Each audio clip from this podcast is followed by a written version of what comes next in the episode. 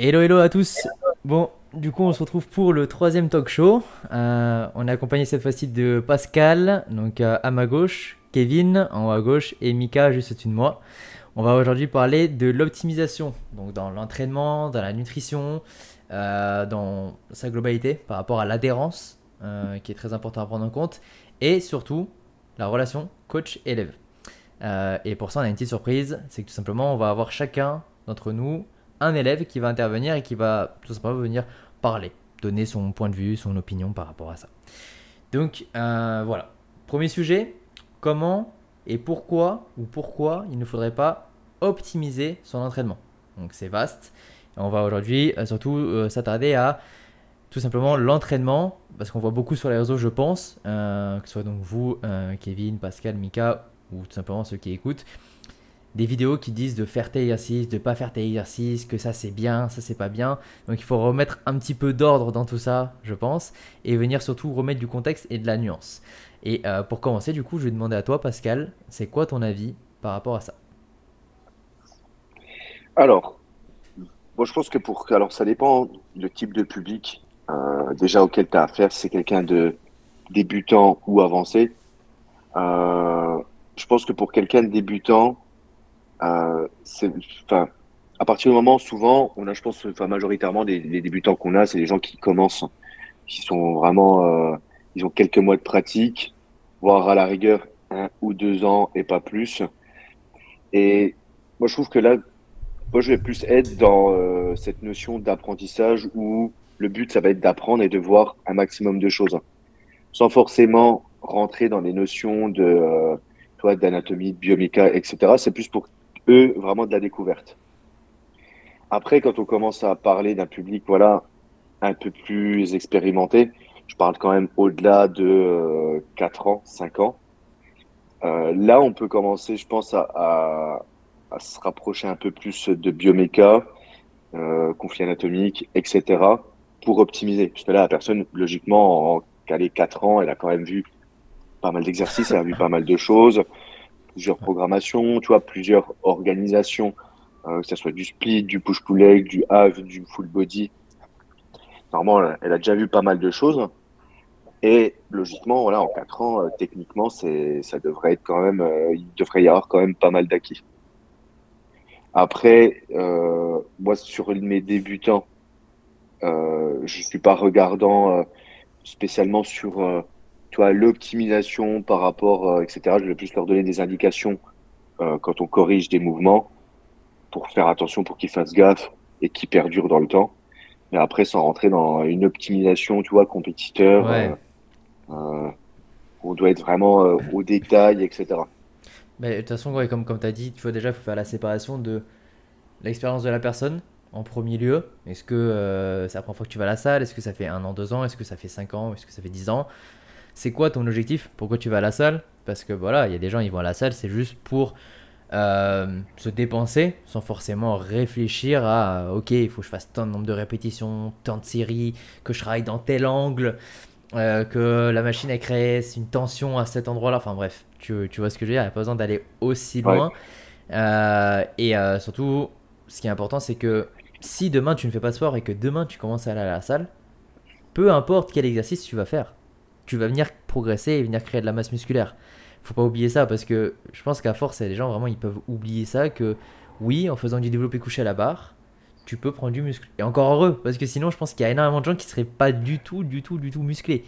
C'est juste que ben, il faut se demander, ok, cet exercice-là, est-ce que j'aime le faire?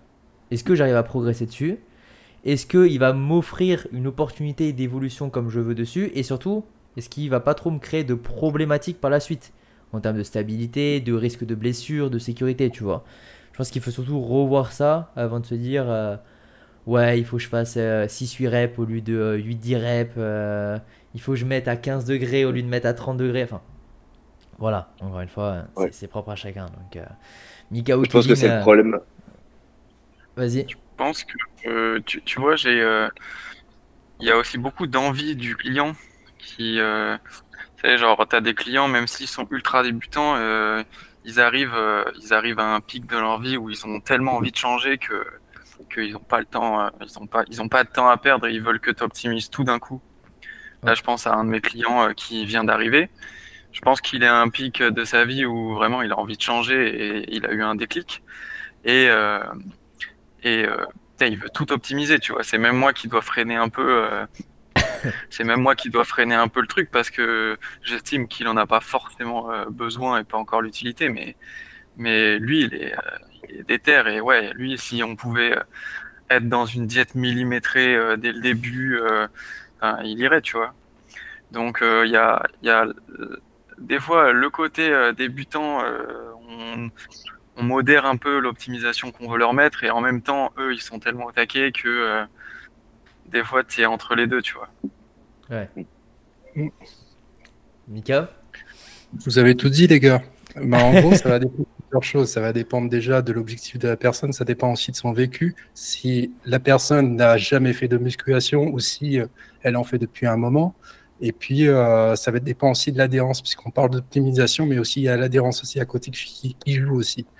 Euh, la stratégie que j'utilise avec les clients, en gros, c'est j'optimise un petit peu au début, enfin j'optimise bien comme il faut au début. La personne est super motivée. En général, lorsqu'on est vraiment motivé, on regarde pas trop un petit peu la pénibilité du truc. Tu vois, on y va, on est content, on progresse, etc. Mais après, il arrive toujours un moment où il faut se poser la question, ou d'ailleurs, on se le fait rappeler par, euh, par la tête en question. Euh, est-ce que ça me saoule ou pas? Et là, tu commences à faire des choix dans l'entraînement, tu choisis des exercices beaucoup plus euh, friendly vis-à-vis du, du client, tu trouves les meilleurs, les meilleurs, les meilleurs alternative. Et à ce moment-là, oui, là, tu fais un truc sur mesure qui est susceptible de continuer par la suite tout seul, quoi, si jamais il arrête le coaching. Parce que c'est ça aussi. D'ailleurs, tu as mis le point dessus, euh, Kevin. Euh, l'optimisation, c'est bien. Mais au bout d'un moment, combien de temps le, client il va garder le, programme optimisé Parce euh, Pascal, il doit connaître ça, sûrement. Tu as fait la compétition, tu été euh, es vachement carré, je suppose, sur ton, sur ton alimentation et tout. Là, tu es dans, un objectif de progression euh, compétitif, etc. Mais s'il n'y avait pas cet objectif-là, concrètement, ce mode de vie, il peut être au bout d'un moment difficile à tenir. Même si là, on ne le voit pas encore, euh, manger riz, poulet, etc., là, c'est gérable, on sait qu'on évolue avec ça, c'est cool, c'est bien. Mais il faut aussi montrer une alternative aux gens un petit peu moins optimisé peut-être, mais euh, qui leur permet de prendre un petit peu de plaisir, tout en continuant à progresser, même si c'est une progression peut-être un petit peu plus lente. Et à ce moment-là, la personne continuera à progresser sur le long terme. Et euh, je pense que faut trouver le juste milieu entre les deux, et ça va dépendre de ces trois critères en fait l'objectif, le vécu, et puis l'envie de s'entraîner, et puis voilà quoi. L'adhérence, ouais. Bah ouais, ben c'est. Mm.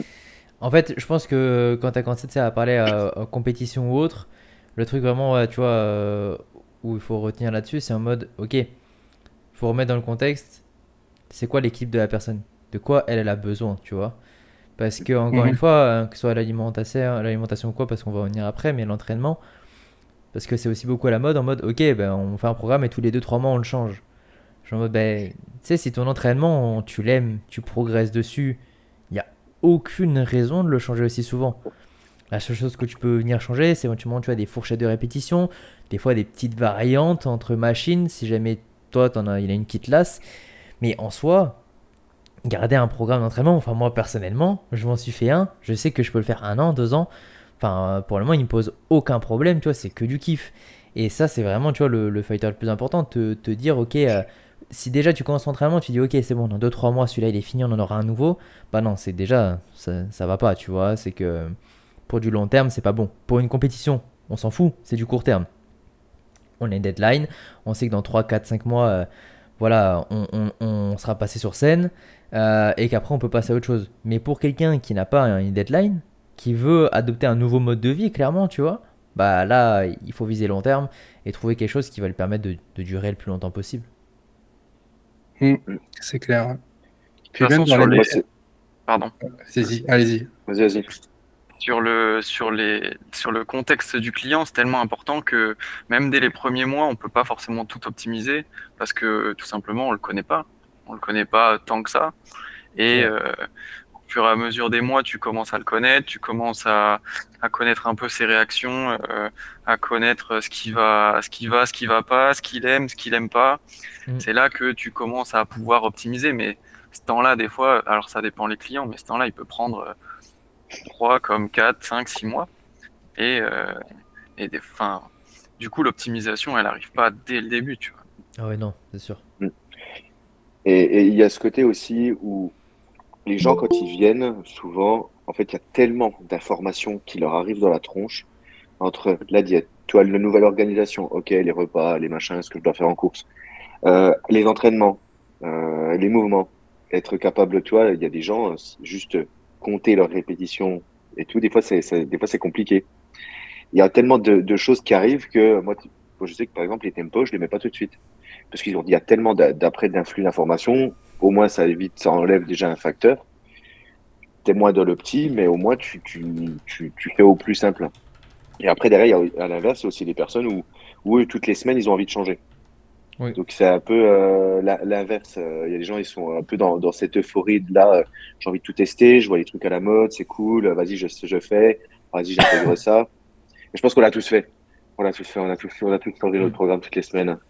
Et c'est un fait, tu te prends la Bah, tête. c'est- surtout en tant que coach, je pense, parce que des fois, tu sais, genre, en tant que coach, juste coacher, enfin, moi personnellement, je trouve que c'est compliqué des fois. On est toujours en mode, est-ce que je pourrais pas faire ça un petit peu mieux, ou ça, ou, ou, tu vois, modifier. Et vraiment, faut, faut poser le cerveau, et c'est pour ça que c'est vraiment bien en tant que coach aussi d'être coaché, parce que tu, tu, fais, bah, tu, tu la fermes dessus. te- en quelqu'un te fait un programme et t'as pas à dire, ok, qu'il faudrait que je modifie. euh, Non, non, non, tu, tu fais et basta. Et puis, tu vois, je voudrais rebondir aussi sur, sur ce que tu as dit, Mika. C'est que ouais, l'avantage, dire, que j'ai, c'est de connaître le milieu de la compète et le milieu où tu n'as pas le choix. Quand c'est comme ça, c'est comme ça. Que ce soit sur l'alimentaire, et on y reviendra sûrement après. Euh, c'est, t'as ton plan.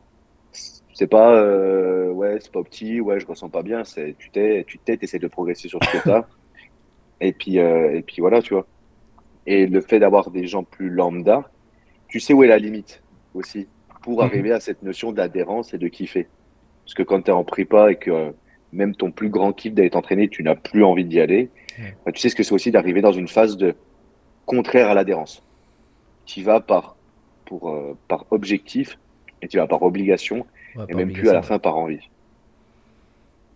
C'est Et clair. c'est ça hein. aussi qu'il faut temporiser les gens, dire ok, tu vois, enfin, calmos, tu vois, t'es pas, tu fais pas de la compète, euh, on est là sur du, du bien-être, tu viens là pour euh, te vider la tête aussi, tu sais, sortir des fois de ton contexte travail, maison, ça se trouve. Euh, Enfin voilà, les gens nous racontent aussi des fois leur vie. hein. Euh, des fois, il y en a, ils ont un boulot de merde, ils ont une vie euh, relationnelle, familiale qui va pas. Leur salle, c'est la salle, le sport, peu importe lequel, c'est leur échappatoire. Bah, Ouais, Donc ouais, il faut arriver à cette notion, tu vois. Et comme je disais, en fonction de chaque personne vécue antécédent, bah, est-ce que lui, il a besoin plus d'adhérence au moment T ou est-ce que lui, il a besoin plus d'optimisation au moment T Et euh, tu sais quoi? Bon, euh, ça se voit plus maintenant, mais euh, la période de compétition, je l'ai vécue pendant plusieurs années. J'en ai fait euh, quatre ou cinq compétitions, je crois. La dernière on remonte à 2020. Mais il y a un truc que je faisais au début, justement, qui était lié à ma, mon passif de compétiteur, c'est que j'étais à fond dans l'optimisation parce que j'avais vécu que ça aussi. Le- je, fonctionnais comme ça, donc je faisais en sorte que les autres fonctionnent aussi de cette façon. Et j'ai remarqué un truc, c'est que euh, du moment où j'ai lâché un petit peu euh, prise là-dessus, les gens ils continuent à s'entraîner de même par la suite. C'est-à-dire que je fais pas d'engagement sur un an. C'est c'est pas mon truc. Et euh, j'ai remarqué que depuis que j'ai stoppé un petit peu l'optimisation, faut le dire, j'ai ralenti un petit peu là-dessus. Les personnes se réengageaient encore trois mois, six mois, un an, continuer, continuer. J'ai même des élèves, des fois, ils arrêtent et ils m'envoient euh, des messages en six mois ou neuf mois après. Ils disent Salut Mika, je fais toujours la diète, etc. Donc, du coup, ça fait plaisir. Or, avant, c'était euh, riz, poulet, des aliments simples. Certes, il ne faut pas diaboliser riz, poulet, il ne faut pas déconner avec ça, mais oui. euh, c'est ça pour dire qu'au bout d'un moment, faire que ça, la personne en a marre et puis elle est susceptible d'abandonner, faire une sorte de, de régime ou de d'étape yo-yo parce qu'elle suit euh, quelque chose dans sa vie qui fait qu'elle est moins motivée, etc. Et puis, euh, elle n'y arrive plus. elle sait plus quoi faire à ce moment-là parce qu'elle euh, ne se sent pas capable de suivre encore un truc vachement optimisé comme elle a vu. Donc, c'est bien d'avoir plusieurs alternatives, plusieurs points de vue, voir qu'elle peut gérer la musculation et l'entraînement à plusieurs degrés d'intensité. Voilà quoi. Bah, c'est ça, surtout à l'entraînement. Tu vois, tu parles à la fin d'intensité, c'est hyper intéressant parce que il y a combien de fois, moi-même, à l'époque, enfin, j'ai à l'époque, c'est peut-être il y a 2-3 ans quoi, et, et des élèves euh, tu sais, genre, ils sont en mode, je suis pas en forme aujourd'hui, j'ai pas été à la salle. Et je suis en mode, t'as pas été t'étais pas en forme parce que du coup, là j'ai eu un appel, c'est il y a 3 jours avec un élève en mode, je peux pas aller à la salle, tu vois, je, je le sens pas et tout. Et je sais que c'est ça, c'est en jambes. Et vraiment, les en jambes, il commence à charger beaucoup, il se met vraiment de plus en plus dans le mal. Et tu vois, des fois, tu l'as cette appréhension, tu dis, ok, là faut que j'aille à la salle, il faut que je mette plus lourd. Il va falloir que je fasse ça. tu te dis, wow, attends, est-ce que je suis capable et tout? Parce que des fois, tu remets un peu en question le truc, tu vois. Ça, c'est quand t'es suivi, ça. Ça, c'est quand t'es suivi. Parce que tout seul, c'était difficile de se mettre autant dans le mal, ouais. Euh, et euh, mais là, je, comment, la Saint-Jean, c'est la seule vraiment où des fois je suis sur la route parce que j'y vais à pied, je suis en mode là, faut que je mette ça. En mode non. Ok, bon, j'ai pas le choix. Mais des fois, je me dis, tu vois, genre en fait, il n'y a, y a, pas de mal. C'est pas parce que t'as mis 200 kilos la semaine dernière que cette semaine, si tu vas, mais vraiment que tu le sens pas ou tu mets 180, que tu vas perdre de la masse musculaire, tu vois, c'est ça, ça, tombe dans un, dans un truc beaucoup trop complexe en mode non, si tu mets 180, tu vas quand même travailler tes muscles, tu vas quand même t'entretenir et tu vas quand même venir progresser parce que sinon tu n'y as pas été. Et entre ne pas y aller et y aller, et mettre un peu moins, bah, c'est beaucoup mieux d'y aller et de mettre un petit peu moins. Parce que le truc, le cercle vicieux, c'est que si tu vas pas parce que tu penses que tu vas pas être assez performant, c'est que la semaine prochaine, tu vas y aller, mais ça fait deux semaines que tu n'auras pas fait cet exercice-là, ça va être encore plus dur, que du coup, tu vas peut-être pas réussir à mettre la charge alors que tu pensais que tu allais réussir vu que tu as pris une semaine de repos. Ça va te frustrer, et là, tu vas être en mode, vas-y, euh, j'ai pas pris une semaine, et du coup, ça risque aussi, là, tu vois, d'impacter ton adhérence et tout simplement ton kiff sur la séance, quoi. Et en plus, ça veut dire qu'à chaque euh, moment d'un peu moins bien, tu te, tu, t'offres la possibilité de, de, d'échouer euh, et d'abandonner face à ta séance, tu vois. Ouais, exact. Et du coup, ça fait un raccourci un petit peu, genre en mode, toi, t'es en mode, ok, si je me sens pas, je peux ne pas y aller. Et c'est plus en mode, est-ce que je dois, est-ce que je kiffe y aller? Non, c'est vraiment que tu vas tirer que pour performer, alors qu'à la base, tu y vas pour kiffer, tu vois. Et que du coup, si tu vas pas parce que tu penses que tu vas moins performer, peut-être que euh, tu vois pas la chose comme il faut, tu vois, je dirais. Après, en général, quand euh, tu te poses ces questions-là, c'est que tu as les bonnes charges. Hein. Ouais, que... par contre, c'est que quand tu commences à bien charger, ouais. Ça, tu as mis le point sur un truc, c'est qu'en général, si on n'y fait pas attention, euh, atteindre l'échec musculaire, c'est quelque chose qui n'arrive pas systématiquement chez un nouveau.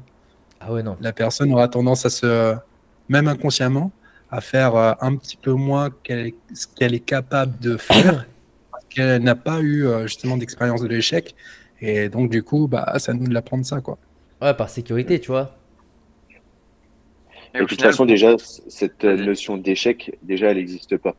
Tu peux pas arriver. Tu vois, les gens, ils parlent, d'échec. Alors, tu peux arriver à. Enfin, voilà, tu es, cuit parce que tu n'arrives pas, puis tu laisses cette sécurité euh, de survie pour reposer ta bas et, et autres. Mais après, c'est vrai que, aussi, enfin, d'expliquer que l'échec total, peux bah, pas quoi. Enfin, en fait, ouais, en fait, je vois quand. En fait, l'échec musculaire existe, mais il faut le remettre dans son contexte. C'est un échec sur une fourchette de répétition à une certaine charge. C'est pas un échec musculaire en mode total, comme tu as dit, tu vois. C'est pour ça que moi, des fois, quand j'en parle avec mes élèves, je fais la nuance en mode un échec musculaire pour te faciliter la tâche, en mode tu as un objectif d'une charge et d'une répétition et tu es proche du coup de cet objectif. Imaginons tu fixes 200 kg au squat, tu dois faire 6-8 répétitions, tu en fais 8, mais la 9 tu sais que tu peux pas la faire, tu es en RIR 0. Parce que tu vois, c'est encore pour, pour dire, tu vois, il y a quand même une échelle pour mesurer. Mais par contre, ne plus réussir à soulever du tout une charge, même 10 kg par exemple, là, ça serait un épuisement musculaire. Tu vois, c'est vraiment en mode. Euh, mais ça, aucun, aucun exercice, aucun entraînement, aucun programme au monde ne te donnera cette opportunité-là même si c'est le cas, vaut mieux pas le faire, quoi. C'est pas, c'est pas euh, rentable du tout, quoi. Mais euh, ouais, l'échec musculaire, euh, c'est sûr que. Ah, vas-y, vas-y, Kevin. Ta notion de l'échec, faut se dire aussi qu'elle est, elle est, elle est différente de jour en jour et de semaine en semaine, tu vois. Ouais. Il suffit que tu t'entraînes avec quelqu'un qui s'entraîne mieux que toi ou qui est plus expérimenté, et bim, ta notion de l'échec, elle passe à un autre niveau, et ainsi de suite, quoi. Tu découvres un nouvel exercice où tu es plus en sécurité pour pousser, et bam, ta, ta notion de l'échec, elle est, euh, elle est encore plus décuplée. Donc, euh, C'est pour ça que l'échec en soi, c'est un mot peut-être, Ah, euh, un, un petit peu cash, un petit peu, euh, tu vois, genre tout, tout blanc, tout noir, tu vois, c'est un mode échec, genre vraiment, tu n'y arrives pas. Mais encore une fois, ça dépend quel exercice, quelle charge sur quel exercice, ta forme Ouais. du jour, enfin, ça prend plein de choses en, en, Ouais. en- en contexte. Donc je comprends qu'on qu'on dise que l'échec, c'est une notion qui n'existe pas. Mais tu vois, si on dit ça, je trouve que derrière, ça veut dire que faut pas l'atteindre, entre guillemets. Donc c'est vrai Ouais. qu'il faudrait peut-être trouver Ah, un tu autre la- mot que échec. Mais euh, je pense qu'il faut Ouais. juste mettre du contexte quand on vient de dire un échec musculaire. Tu penses pas, Pascal? Ah bah ça, si si après c'est plus le mot échec c'est plus pour raccourcir parce qu'après tu commences à- aussi Voilà. à expliquer bon l'échec total ça n'existe pas. Voilà. hein, euh, pour euh, si tu Alors, tu, tu l'écris on en vient- pavé comme un ça- on en revient aux limites de l'optimisation. quoi. C'est Tu vulgarises un peu pour le client pour pas qu'il y ait euh, non plus de. Voilà. pour pas qu'il se perde trop. quoi. En, en gros, pour, au lieu de dire échec musculaire, ça devrait dire un terme plutôt simple. Ça serait en mode euh, frôler tes capacités musculaires. En- voilà. En défi- définition, donne tout, frère. tu, tu dois avoir peur de ta séance. Voilà, tu dois avoir peur de ta séance. Tu vois le nombre de euh, répétitions là Tu rep, tu fais rep 1, c'est pas assez. voilà. Non, mais tu vois, c'est. Moi je leur dis si tu sais comment tu t'appelles à la fin de ta séance c'est pas normal. Ouais. mais non, mais c'est c'est vrai que tu vois, il y a... c'est vrai qu'il faut remettre ça. Ouais. C'est c'est- c'est bien que tu aies abordé ça aussi, Pascal.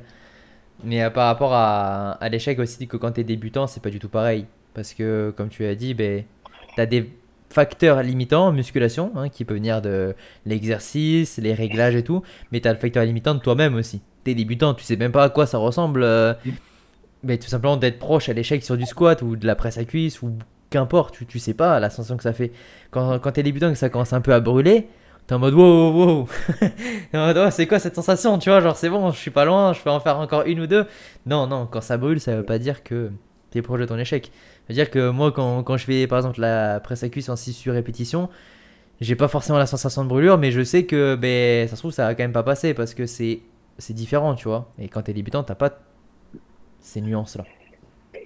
Ça s'apprend hein, d'aller chercher en intensité de toute façon Ah oui. et, et chaque personne va avoir sa propre appréhension et euh, sa propre capacité on va dire à encaisser cette euh, tu vois cette euh, cette notion de brûlure et d'aller chercher au-delà et, ouais, et tu vois ces petites reps en plus vraiment c'est le côté cerveau euh, qui dit vas-y il faut poser et cette capacité de dire non tu vois je l'écoute pas je coupe et euh, je me concentre sur le, le reste pour aller gratter après ça s'apprend et aussi c'est pas quand t'es euh, débutant, je trouve que c'est pas tu obligatoire de. C'est parce qu'on on- du coup, on remarque beaucoup avec les études, il faut Mm. être entre RIR euh, 0 et 3, 4 max, on va dire 0,3, tu vois. Mais quand t'es débutant, euh, si t'es en RIR 4, 5, 6, 7, comme j'ai dit, hein, tu vas progresser parce qu'avant tu, tu poussais pas. Donc euh, Ah oui. t'embête pas, encore une fois, à dire Ok, euh, c'est ton premier mois de muscu, faut que je sois proche de l'échec. Il faut que j'ai une bonne section d'exercice. Il faut que j'ai une bonne fourchette de répétition. Il faut que j'ai un bon temps de repos. Non, tu vas à la salle, tu kiffes, tu cherches à progresser. Et petit à petit, tu vas venir ajouter des éléments comme ça à droite, à gauche. Parce que si tu viens Ah, tout le mettre d'un coup, tu vas lâcher. Le plus simple, c'est de dire à la personne, d'ailleurs, ce que je dis systématiquement, tu vois les charges que tu as mis cette semaine, la semaine prochaine, tu tentes de faire mieux. Quoi qu'il arrive, il y aura une progression, et puis euh, donc, Quand- au quand- bout d'un moment, forcément, il y aura un palier qui sera passé, et puis là, la personne va se dire, oh, bah écoute, une répétition de plus, là, c'est impossible, donc du coup, je vais rester ici euh, un petit moment avant de progression. Ah, voilà, quoi. Le problème, des fois, c'est dur aussi de. C'est dur de faire comprendre ça au client parce que lui, il est là, il est giga intentionné, il est giga motivé, Mhm. il investit, tu vois, il paye 130, 150, 200 balles par mois selon les coachs, etc. Et toi, tu lui dis, on commence tranquille, commence avec, euh, on commence avec euh, juste ces critères-là, on va juste, euh, peu, on va juste euh, suivre une, une, une diète qui est pas forcément millimétrée dès le début. Tu vas quand même progresser doucement mais sûrement. En Mais- fait, le milieu des fois est, est pas évident à trouver avec la satisfaction directe Je reviens à ce que Pa- Pascal a dit tout à l'heure par rapport au tempo. Bah, moi, je fonctionne différent de toi, différemment que toi, Pascal, parce que je mets les tempos dès le début. Parce qu'en mettant les tempos, justement, ça réduit forcément et obligatoirement l'intensité euh, max que le client peut mettre. Donc, du coup, ça me permet de préserver un petit peu le client au départ sur les gros mouvements, genre le squat, etc. Faire peut-être moins intense, ça lui apprend le mouvement, ça lui apprend un petit peu les sensations. Et après, je supprime les tempos, et là, la personne, euh, là, elle envoie direct, tu vois. Après, moi, moi, personnellement, Moi, je fais les plus, tempos. euh, Vas-y. Ouais, vas-y, vas-y si tu veux. Moi, personnellement, les, tempos, euh, c'est rare que je les écrive, en vrai de vrai. Sauf si la personne vraiment ne fait pas de vidéo, en fait. D'abord, je veux que la personne me filme et je dis, en fait, la phase excentrique, tout simplement du mouvement, donc quand tu viens étirer, tu vois, je dis, ça, je veux que ce soit toi qui descends de la charge. Tu vois, par exemple, à la presse, quand le poids descend, c'est toi qui dois descendre le poids et pas le poids qui doit descendre. Tu vois, genre, explique juste ça comme ça dans un premier temps. Et simplement, quand tu viens, quand tu viens pousser, là, je lui dis, te prends pas la tête à vouloir mettre du tempo dessus. Tu pousses. Si tu pousses beaucoup trop vite, c'est que c'est beaucoup trop léger. Et si tu n'arrives pas à pousser, c'est que ça va être beaucoup trop lourd. Très souvent, c'est l'inverse. Et après, à partir de là, je vais peut-être rajouter plus du tempo. Mais ça va plus être sur des petits muscles, tu vois, moi, personnellement. Et pour euh, apprendre le- les clients à progresser autrement qu'avec de la charge. Je pense beaucoup au euh, deltoïde moyen, donc élévation latérale. Par exemple, qui est un exercice où c'est le plus compliqué, entre guillemets, de venir effectuer une, charge, une surcharge progressive parce que tu vas pas pouvoir mettre hyper lourd, que ce soit la poulie aux haltères, que tu peux pas forcément faire du 6, 8, 10 répétitions. 8, 10 tu peux, mais pas énormément. Tu dois forcément beaucoup monter en répétition, mais que j'ai pas non plus envie de monter au-dessus de 20 répétitions parce que au bout d'un moment tu décroches un petit peu en termes, tu vois. moi personnellement, je sais que au-dessus de 20 répétitions, bah, peut-être les premières, je vais peut-être un petit peu négliger parce que je suis en mode c'est bon, j'en ai 30 à faire et euh, sur les de 20 à 30, je vais être en mode putain, je me fais chier, tu vois. Euh, et donc, du coup, je suis en mode mais la meilleure solution quand c'est comme ça, c'est là où j'aime bien rajouter du tempo. Et quand j'en rajoute, c'est soit sur la phase excentrique, soit sur une phase de, de maintien tout simplement statique, tu vois. Mais pas ça par rapport au niveau ou autre, je le fais pas vraiment. En vrai, euh, enfin, si, si je dois regarder les clients que j'ai eu, il y a des débutants qui en ont, il y en a qui sont pas débutants qui en ont. C'est vraiment plus euh, le matériel, en soit le, le programme en soi de la personne, tu vois. Moi, je suis comme toi, tu vois. Vas-y du coup Pascal, parce que je t'avais coupé. Je sais plus. Bah, le sûr. je le, mets, je le mets au départ aussi par rapport au, au CrossFit. Tu vois le CrossFit, Ah, euh, la réputation d'où elle vient? La sale réputation. Je parle pas de la bonne réputation, parce que oui, il y a une bonne réputation aussi. Genre avant, regarder les vidéos de CrossFit, les mecs ils se pétaient la gueule, ils se faisaient des mouvements dégueulasses, etc. Là. Et ben c'est à partir de ça que j'ai élaboré la stratégie de tempo, et c'est pour ça que j'en mets au départ, parce que arrivé à un certain nombre de répétitions, forcément la technique elle se dégrade, elle devient dégueulasse. ouais. Donc du coup, ce que je fais au début, c'est que je donne peu de répétitions à faire. Je donne la consigne à la personne de faire des répétitions nickel. Elle enregistre le mouvement parfait, euh, genre sur 6 ou 8 répétitions. Mais à côté de ça, il y a le tempo aussi qui est euh, euh, en même temps. Un tempo qui est euh, bien calculé de sorte à ce que la personne ne puisse pas mettre trop lourd malgré le fait qu'il y ait peu de répétitions en fait. Tu vois, c'est pour moi une phase d'apprentissage. Après, Ouais. le tempo, je suis comme toi euh, la plupart du temps, mis à part le début, je n'en mets pas. En vrai, j'en mets pas. Je laisse la personne euh, se défouler, elle a pris ses marques, etc. avec les premières phases, et puis euh, ouais. voilà quoi.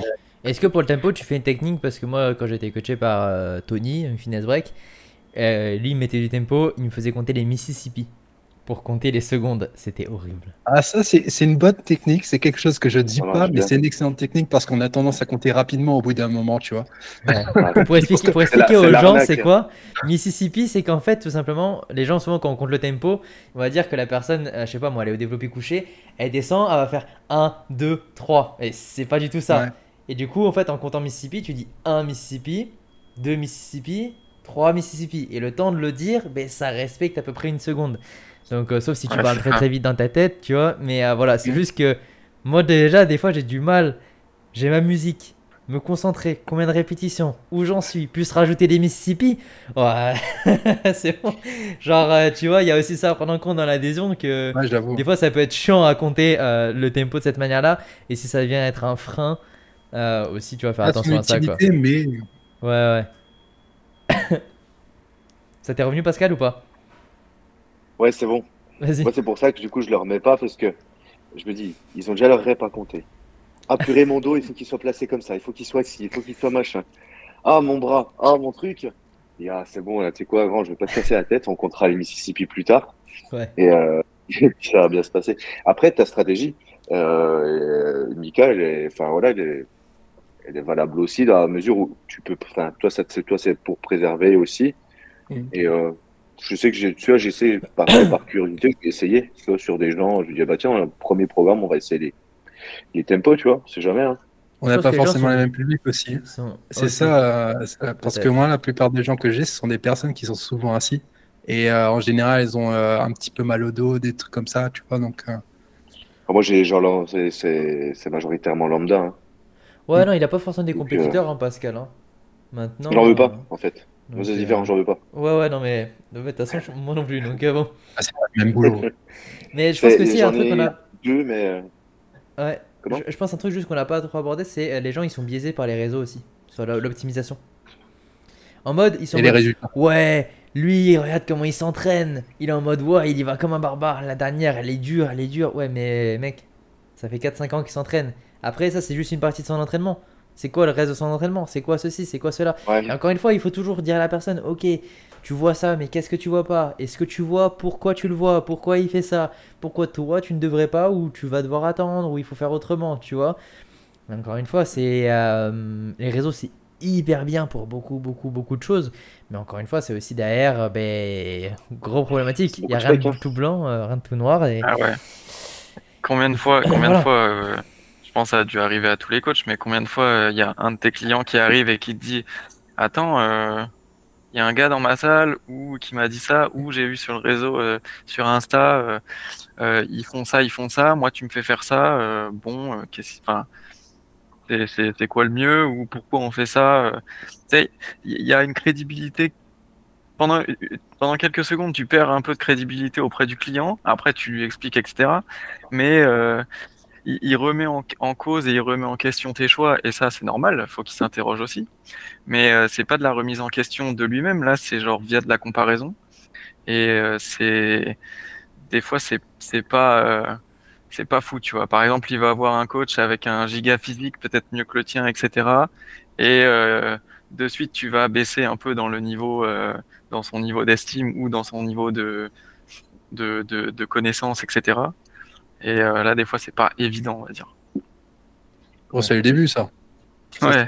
c'est- le début. Après, tu as plus cette- ce problème-là. Et puis, au bout d'un moment, j'ai envie de dire que si le client il a envie de tester euh, des, des conseils de quelqu'un d'autre, euh, au moins, à ta place, je lui dis, bah, écoute, euh, vas-y, fais un try, hein, et fais, fais un test, et après, tu me diras ce que ça donne. Au pire, au pire, ça fonctionne, il est content, et euh, sinon, au mieux, bah, écoute, ça marche pas, et puis, euh, voilà, tu as, un petit, un petit, une petite petit satisfaction qui arrive et dit, ah, un ah, petit je rectus. Donc, vas-y, allez-y, les gars, continuez de ba- débattre par rapport à ça parce que je suis sur le truc. Euh, on a une question ouais, sur euh, les cordons bleus, est-ce que c'est mauvais? Mais de toute façon, on va parler de l'optimisation de la nutrition avant d'avoir euh, les élèves qui rentrent en, en- dans le chat. Le cordon bleu, quoi. La question Euh, de- de- de- Ça me donne faim. Donc, l'optimisation euh, de la nutrition, vous en pensez quoi du coup aussi Euh, Je vais te laisser commencer euh, cette fois-ci, Mika. Ouais. Bah écoute, l'optimisation de la nut- nutrition, pour moi, il y a, bah, je suis passé par plusieurs phases depuis que je travaille en ligne. Bon, ça fait maintenant depuis euh, 2017.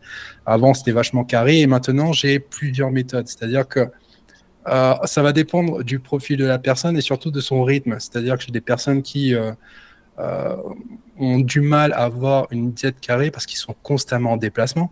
Euh, sinon, j'en ai, même euh, coaché certains, dont certains youtubeurs, vous connaissez, et qui travaillent de, des fois de 7h, 6h du matin jusqu'à 23h le soir sans arrêt, les tournages et compagnie. Là, au bout d'un moment, tu vas pas lui dire, bon, sois carré à 100%, prépare tes plats, sachant que la personne, elle rentre chez elle, elle est morte, quoi. Donc là, du coup, là, je donne des indications, je lui donne des conseils sur l'ad libitum, par exemple, euh, comment gérer la, no- la- la nourriture qui est à disposition, ce qui lui est servi, euh, faire les bons choix par rapport à ça. Et puis une autre personne, par exemple, ça peut être euh, une diète faite à partir de ce qu'elle mange. Et ça, je trouve que c'est, pour moi, la meilleure façon de procéder dans un, premier temps, c'est se baser sur le quotidien de la personne et puis faire des modifications pour que ce soit plus simple, pour qu'il y ait une progression par la suite et puis pour que la personne puisse atteindre son objectif. Et il y a une troisième phase où là, quand la personne est bien à l'aise et que tous les voyants sont ouverts, que ce soit dans son quotidien, le mental, euh, l'entraînement, etc., la motivation et tout, où là, tu vas te dire, bon, écoute, tu as cet objectif en tête, si tu veux, on fait un petit boost pendant quelques semaines. On va essayer de, progresser un petit peu plus rapidement. À ce moment-là, tu fais les choses un petit peu plus carrées, etc. Et puis, dès que la personne sent que, euh, voilà, euh, ça ne lui plus, plus forcément ou n'est plus dans le mode de progression, bah, tu repasses à l'étape précédente qui est un truc qui est basé sur euh, un petit peu ses envies et voilà, une bonne nutrition. Et puis, la libitum, ça, je me dis que ça, ça, ça a changé le game depuis que j'utilise. Parce que je coach des, personnes, des fois, qui partent en vacances. Euh, parce que bon, ça arrive que, que, mes élèves partent en vacances, bah, comme tout le monde d'ailleurs. Et puis, euh, elles reviennent de vacances. Et euh, là, il n'y a, y a vraiment pas de. Déjà, il n'y a pas de frustration, il n'y a pas de culpabilité. Et puis, la personne, elle repart pas de zéro parce qu'elle a su. Elle a eu juste des indications qui n'ont pas empêché de, de, de, profiter pendant son séjour. Et voilà, qu'elle reparte pas à zéro par la suite, quoi. Carrément. Kevin voilà les trois d'optimisation que j'utilise. Au niveau de la nutrition, en vrai, euh, bah, c'est un peu comme l'entraînement. Euh, c'est euh, très contextuel par rapport aux clients. Donc, j'ai des clients, ça fait, j'ai un client, ça fait deux ans, il est en full plan alimentaire, il déroge pas à la lettre et ça lui convient. il progresse très bien comme ça. Et il y en a, euh, ça fait euh, à peine deux mois et on va passer un peu en alimentation un peu flexible avec euh, les macros recommandés, avec l'alimentation un peu recommandée via certains aliments. Très très contextuel, c'est très très perso quoi. Ouais. Pascal. Moi, ça, ça rejoint un peu voilà, ce qui a déjà été dit. moi, je fonctionne beaucoup, surtout sur les, comment la, routine, on va dire, que chacun va déjà avoir sur les, les habitudes alimentaires, etc. Après, ouais, vu que aussi je travaille beaucoup sur le, tout ce qui est, bah, c'est bon, c'est un peu ma niche, tout ce qui est physio interne, etc., physiopathologie. Forcément, il y a ce contexte-là qui est à prendre en cause aussi. Et euh, c'est beaucoup d'explications. Euh, et ça expliquait un peu le contexte de la personne à la personne concernée finalement. Parce que même elles, des fois, elles sont un peu euh, perdues euh, face à leur propre contexte. Et après, il n'y a pas d'exemple type, c'est-à-dire que euh, il y a des gens qui veulent quelque chose de quelque chose. Alors, j'aime pas cette notion de strict et flexible. Euh, il y a des gens qui veulent les, du, enfin, du trait de terre à terre, simple, efficace. Euh, ils s'embêtent pas. Ils, voilà, c'est du minima, ça leur convient, ça leur fait gagner du temps. Il y a des gens qui ont besoin de plus de de recettes, plus de variantes, plus de recettes, plus de trucs. Ok. Tu vois, c'est chacun va avoir un peu sa, sa propre notion d'équilibre. Moi, ce que je leur apprends, c'est qu'il n'y a pas de bon, il n'y a pas de mauvais aliments. Bon par rapport à quoi, mauvais par rapport à quoi? Est-ce que c'est, on parle physiologiquement? Est-ce que on parle par rapport à une pathologie? Est-ce qu'on parle par rapport à un équilibre psycho-émotionnel? Parce que la, la nourriture, c'est pas seulement, ça ne remplit pas seulement des fonctions physiologiques, ça va remplir aussi des fonctions émotionnelles, un kiff. Moi, quand on me dit, ah bah, j'ai, j'ai une case dans mon bilan, ça s'appelle, est-ce qu'il y a des, qu'est-ce que tu as mangé hors diète? Voilà. Puis on me dit, oh, j'ai mangé deux carrés de chocolat. J'ai grande, s'il te plaît, de carré de chocolat, s'il te plaît, tu me les mets pas hors diète, quoi. T'as as juste voulu kiffer ton truc. Je t'en supplie, tu vois. Euh, c'est normal. Quoi. Pareil, comme, comme toi, Mika, on me dit euh, qu'est-ce que je peux faire pendant les vacances euh, Voilà. Qu'est-ce que tu peux faire pendant les vacances? Tu, tu kiffes tes vacances comme, comme tout le monde. Tu pars pas toutes les semaines. Euh, merde, tu vois. Tu pars où? Euh, bah, Va profiter, tu vois. Si tu es en BNB, est-ce que tu es en BNB Est-ce que tu es en hôtel? Enfin, Voilà. Mais il y a après tout, c'est encore une fois, il n'y a pas d'exemple type. Moi, je sais que je me rapproche beaucoup de ce que la personne mange pour après euh, comment orienter. Sauf si vraiment, euh, je sais pas, je te donne un exemple. La personne, elle a une diète végétarienne, mais elle a des troubles, elle a, des troubles digestifs, tu vois. Puis écoute, voilà, euh, ça, ça, ça va pas trop de pair les deux. Lui expliquer pourquoi, comment, et puis euh, essayer d'orienter euh, sans, sans déroger elle à ses, à ses croyances et puis à ce qu'elle a envie de faire. Carrément. Ben, moi, je, je, reviens, je suis tout à fait d'accord avec toi par rapport à ça. Encore une fois, je pense qu'il y a beaucoup de choses qui sont euh, biaisées par les réseaux, euh, par rapport à tout ce qui est optimisation de la nutrition ou autre, tu vois. Encore une fois, la chose à respecter, c'est l'adhésion, les préférences, le nombre de repas que tu peux faire par jour. Tu n'as pas besoin de faire 5, 6, 7, 8 repas. Tu peux en faire 2, 3, 4. plus de repas sucrés, plus de repas salés. Euh, tant que tu viens, encore une fois, respecter tes besoins rester en bonne santé.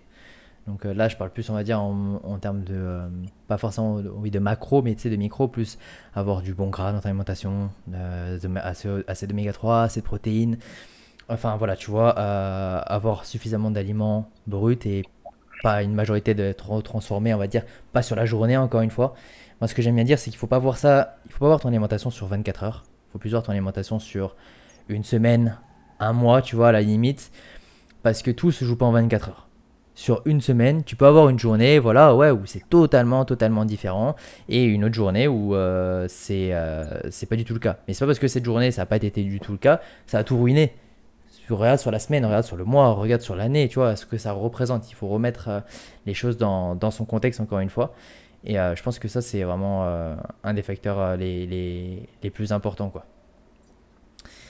Ouais. Après- très, c'est très bateau, mais c'est très bateau, mais, mais c'est vraiment juste une question d'équilibre. Et quand les gens, tu leur dis ça, bah c'est limite, ils sont surpris parce que ils ont tellement entendu que c'est soit noir, soit blanc, que euh, là, ça parlait de cordon bleu dans le chat. euh, bon, ok, c'est pas le meilleur aliment du monde, tu vois, mais Oui. euh, un cordon bleu. Euh, une fois dans la semaine ou quand t'as pas le temps de manger et que t'as des enfants, etc., et que tu tapes un cordon bleu, bon bah c'est pas ça qui va ruiner ton mois de diète et, euh, et tes efforts à la salle, tu vois. Ouais, c'est Mais euh, c'est vraiment genre un, un gros équilibre, quoi. Voilà. Les gens, je moi, je leur dis tout le temps, prennent un peu c'est- trop la tête. Vas-y. Les gens, je trouve, ils se prennent un peu trop la tête avec des détails. euh, Souvent, on me demande euh, c'est quoi le mieux, pain, pain blanc, pain complet, euh, céréales-là, euh, cette viande-là, machin, euh, les pâtes, le riz. Ok, il y a du mieux et euh, dans, dans tous les choix, il y a toujours il y a souvent un choix qui est, qui est, qui est le mieux. Mais c'est pas ça qui va changer votre vie.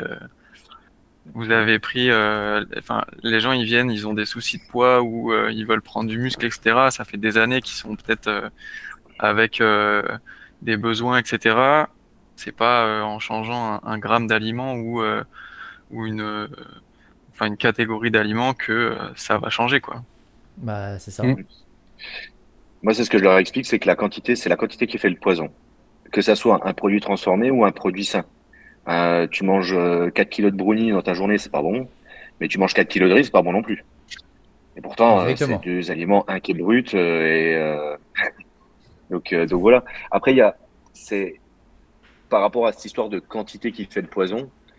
Moi, je le vois beaucoup comme toi, tu vois, sur la semaine. C'est-à-dire qu'il y a des gens, ils se disent, oh bah vas-y, je vais faire un Ouais. petit truc à midi, un petit truc le soir, un petit truc le matin. Je dis bah non, en fait, voilà, tu respectes pas ta, ta ton, en fait, ton l'équilibre par rapport à, enfin, comment dire, c'est plus aussi qui va être en adéquation. Ça va être en adéquation par, par rapport à eux, peut-être leur bien-être, mais est-ce que ça va être en adé- en adéquation aussi par rapport à une atteinte d'objectif? C'est ça l'équipe qui est difficile à trouver entre en- à quel moment aussi je, je me dis ok il faut que je me recadre aussi parce que je sens que là ouais un petit peu un petit peu un petit peu mais ça toute la semaine ça va pas Ouais. euh, à partir de quel moment je dépasse cet équilibre et ce enfin, est-ce que je suis à quel moment je suis plus en adéquation aussi par rapport à, à tout ça? Il faut voir d'une semaine à une autre voir ce qui se passe. Par exemple, ceux qui adorent euh, sortir le week-end, voir, voir leurs amis, et forcément, ils sont un petit peu moins carrés à ce moment-là. Si du- d'une semaine A à une semaine B, il y a quand même une progression positive entre les deux semaines, j'ai envie de dire, euh, bah écoute, moi je le vois comme ça, mais je lui dis, bah, garde ton rythme, pour l'instant ça fonctionne, et puis si ça fonctionne plus, au bout d'un moment, il faudra se, re- se reposer la question, et puis euh, voilà quoi. Exact. Bah, je suis tout à fait d'accord sur ça. Je suis désolé, j'étais peut-être un petit peu déconnecté au moment parce que je devais gérer tout ce qui était modérateur. On a eu des, euh, des parasites qui sont venus faire chier un petit peu. Et donc, heureusement, un, un élève euh, est venu euh, venir modérateur. Donc, euh, voilà, c'est pour ça. Mais ouais, ouais, ouais. globalement, on a, je pense qu'on a fait le tour sur déjà c'est un petit peu sur l'entraînement. Et au final, tout ce qu'on a dit sur l'entraînement, ça se répercute sur la nutrition en soi. Le, le- la méthode d'approche de l'entraînement, ben, on peut appliquer les mêmes choses à la nutrition. Et encore une fois, je pense qu'il y a juste peut-être un petit détail qu'on n'a pas parlé, c'est euh, le contexte social de la personne euh, et ses habitudes de vie, tu vois, genre comment la personne euh, elle a grandi, avec quelle habitude alimentaire, avec, euh, enfin tu vois, avec tout ça. Et je pense qu'il aussi aussi remettre en compte que ben, toute personne par rapport à ça n'aura pas la même base et n'aura pas la même compréhension de son alimentation et tu peux pas y aller étape par étape. Encore une fois, si imaginons demain, quelqu'un mange très très très très peu, d'accord, euh, derrière a eu des gros problèmes dans son passé par rapport à l'alimentation pour X raisons, tu peux pas lui faire directement passer sur des choses qui peuvent paraître minimales, tu vois, en termes d'apport. Des fois, il faut réussir, et ça c'est le plus dur, il faut réussir à accepter de faire un plan alimentaire, mais que tu sais qu'il n'est pas pas santé, mais presque, tu vois, qui ne correspond pas aux besoins que quelqu'un devrait consommer, mais que tu es obligé de passer par là parce que tu sais que si tu vas plus loin, tu vas plus vite, tu vas plus haut, ça casse, ça passe pas. C'est ça, stopper le, les, enfin limiter un petit peu les sodas au début, des trucs du genre, tu vois. Bon, des fois, ça, ça paraît, euh, comment dire, ça paraît évident pour nous, mais pas forcément pour certaines personnes, quoi.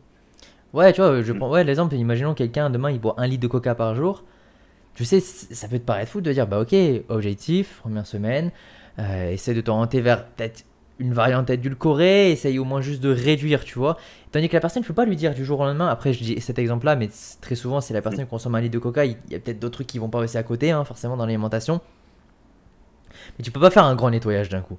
Tu peux pas tout changer d'un coup. Et dire, ah ouais, ça, ça, ça, ça, ça. Non.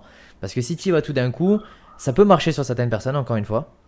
Mais si tu fais trop d'un coup, il y a de fortes chances que la personne, peut-être qu'elle y arrive au début, mais peut-être qu'elle va pas comprendre le pourquoi du comment. C'est pour ça que c'est aussi beaucoup important d'expliquer à la personne. Je trouve que quand on explique, la personne comprend ce qu'elle fait, et bien forcément il y a une plus grosse adhésion, une meilleure compréhension, hein, parce que moi le premier, un, un truc qui me trigger, et ça c'est pour tout, mais vraiment pour tout, et des fois c'est vraiment chiant, si je fais un truc ou que je regarde une série ou un film, hein, mais qu'il y a un truc que je comprends pas pourquoi il y a ça qui subvient, et, tu vois, et ben franchement, moi ça me trigger de fou. Je suis en mode, vas-y, ça me saoule, je veux savoir, tu vois. Et, et ça, c'est exactement pareil, je trouve, au niveau de l'alimentation, de, de, tout, de, de venir comprendre. Il y a une grosse part de satisfaction là-dedans quand tu comprends ce que tu fais. Mhm. c'est sûr. Bah, le but, c'est que euh, la, la, personne ne se fasse pas coacher à vie. Il faut lui expliquer un minimum pour qu'elle puisse se débrouiller par la suite, quoi. Voilà, tu vois, si la Il y en personne. a des coachs hein, qui expliquent rien. Ouais, bah, je Ouais, pense que c'est- très, très commun. Mais je pense que euh, c'est plus ancienne génération. Mais après, encore une fois, il y a des gens tu vois, qui vont aimer, mais qui, qui- même qui savent faire. On va prendre un coach qui se fait coacher, techniquement, il sait faire. Mais tu vois, ça plus, après, la personne va plus rester pour le soutien, la charge mentale que ça enlève. Et tout simplement le Mhm. plaisir d'être coaché par quelqu'un, tu vois, mais euh, ça va pas forcément te faire rester en fait. C'est ce qui, si tu restes parce que tu comprends, si tu restes 3-4 ans parce que tu sais toujours pas pourquoi tu fais ceci, cela, bah, il y a peut-être un- une problématique parce que le but d'un coaching, encore une fois, c'est pas comme un plan alimentaire, c'est comme son nom l'indique, tu es coaché, tu, on vient t'apprendre quelque chose, tu vois, on vient, on vient te donner tout simplement de, de l'éducation, tu vois, on, on vient vraiment te, te- te porter pour que ben, par la suite tu sois plus autonome. Encore une fois, c'est pas une faiblesse d'avoir un coach, parce qu'il y a plein de raisons d'en avoir un, mais c'est très important euh, que quand tu ressors d'un coaching, tu en ressortes plus grand, pas que physiquement, mais aussi en termes de connaissances. Quoi. Mhm. Je pense qu'on va pouvoir. euh, Vas-y. rien, hein. Je pense qu'il y a des coachs qui expliquent rien parce ah que bah oui. justement, peut-être ils ont peur aussi. Alors, soit ils n'ont pas euh, non plus euh, toutes les connaissances, mais enfin, on les a, on on n'a pas tous tout- toutes les connaissances du monde, mais je veux dire, il y en- enfin, bref, on va pas commencer à partir là-dedans. Mais euh, mais je pense qu'il y a des coachs qui expliquent rien justement pour garder un élève euh, sous sous sous l'aile et le garder le plus longtemps possible, tu vois. Ouais, qui le rendent dépendant par la suite, ouais. Je vois ce que tu veux dire. Moi, j'ai parlé à plein de, j'ai parlé à plein de gens qui sont sous coaching et sous plein de coachs différents. Et des fois, tu leur demandes pourquoi ils ont tel aliment ou pourquoi ils font tel, ce mouvement, etc. Bah, ils savent pas, tu vois. Et quand tu leur dis, bah, pourquoi tu demandes pas, bah, ils, ils ont pas, ils ont pas spécialement soit l'envie, soit, euh, soit du coup, on en arrive à la relation coach-élève qui est peut-être pas euh, très très très très Saine. bonne ou pas assez impliquée, ouais, ou saine, pour que euh, il, y a plein de gens qui ont peur de, de poser des questions à leur coach, tu vois. Et ça, c'est grave. Mais le, le- Belette, moi je pose trop de questions.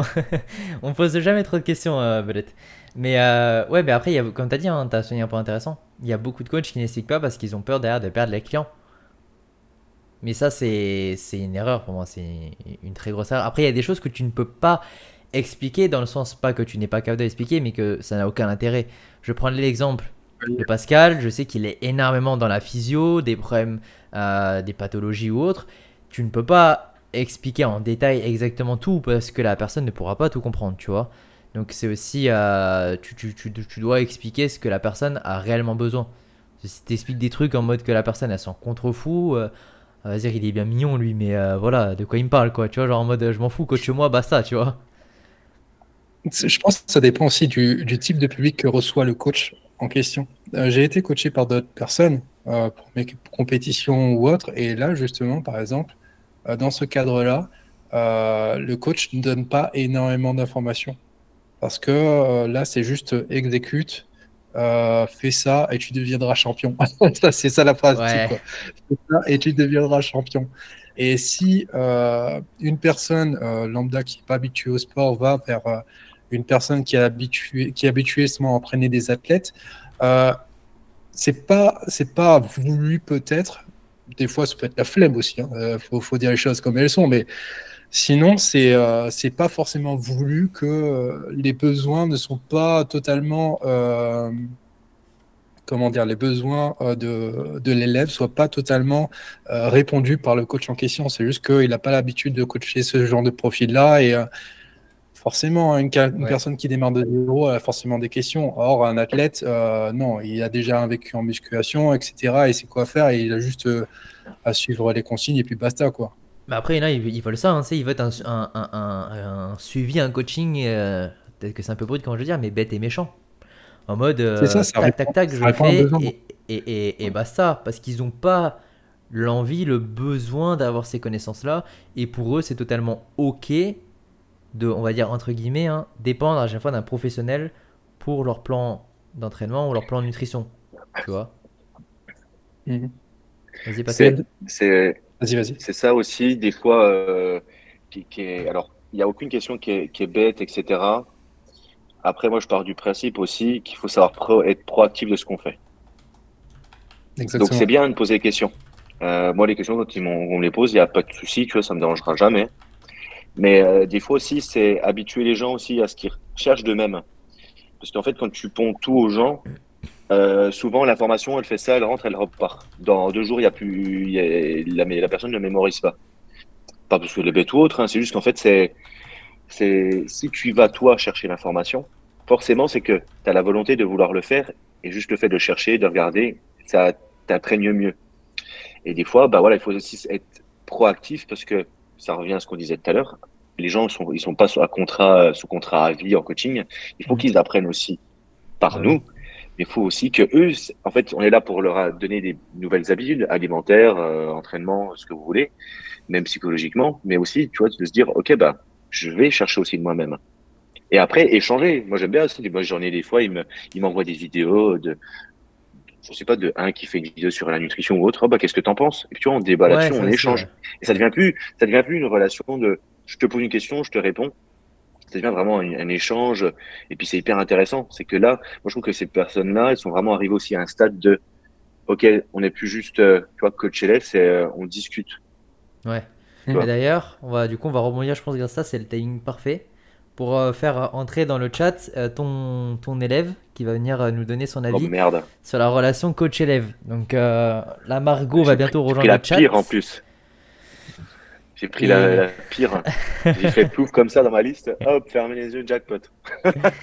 Mais moi, j'ai écrit à plusieurs. J'ai dit, bon, ok, euh, le premier qui, qui, qui répond et qui est dispo. J'en ai envoyé à trois. Euh, une n'était pas dispo. Johan, lui, qui va être là, était Moi, je- dispo. Et l'autre, pareil, pas dispo. Donc, j'étais en mode, vas-y, let's go, Johan. Voilà, j'en Moi, je- avais. Moi, je lui ai pas laissé le choix, ouais. c'est différent. Ah ouais, carrément.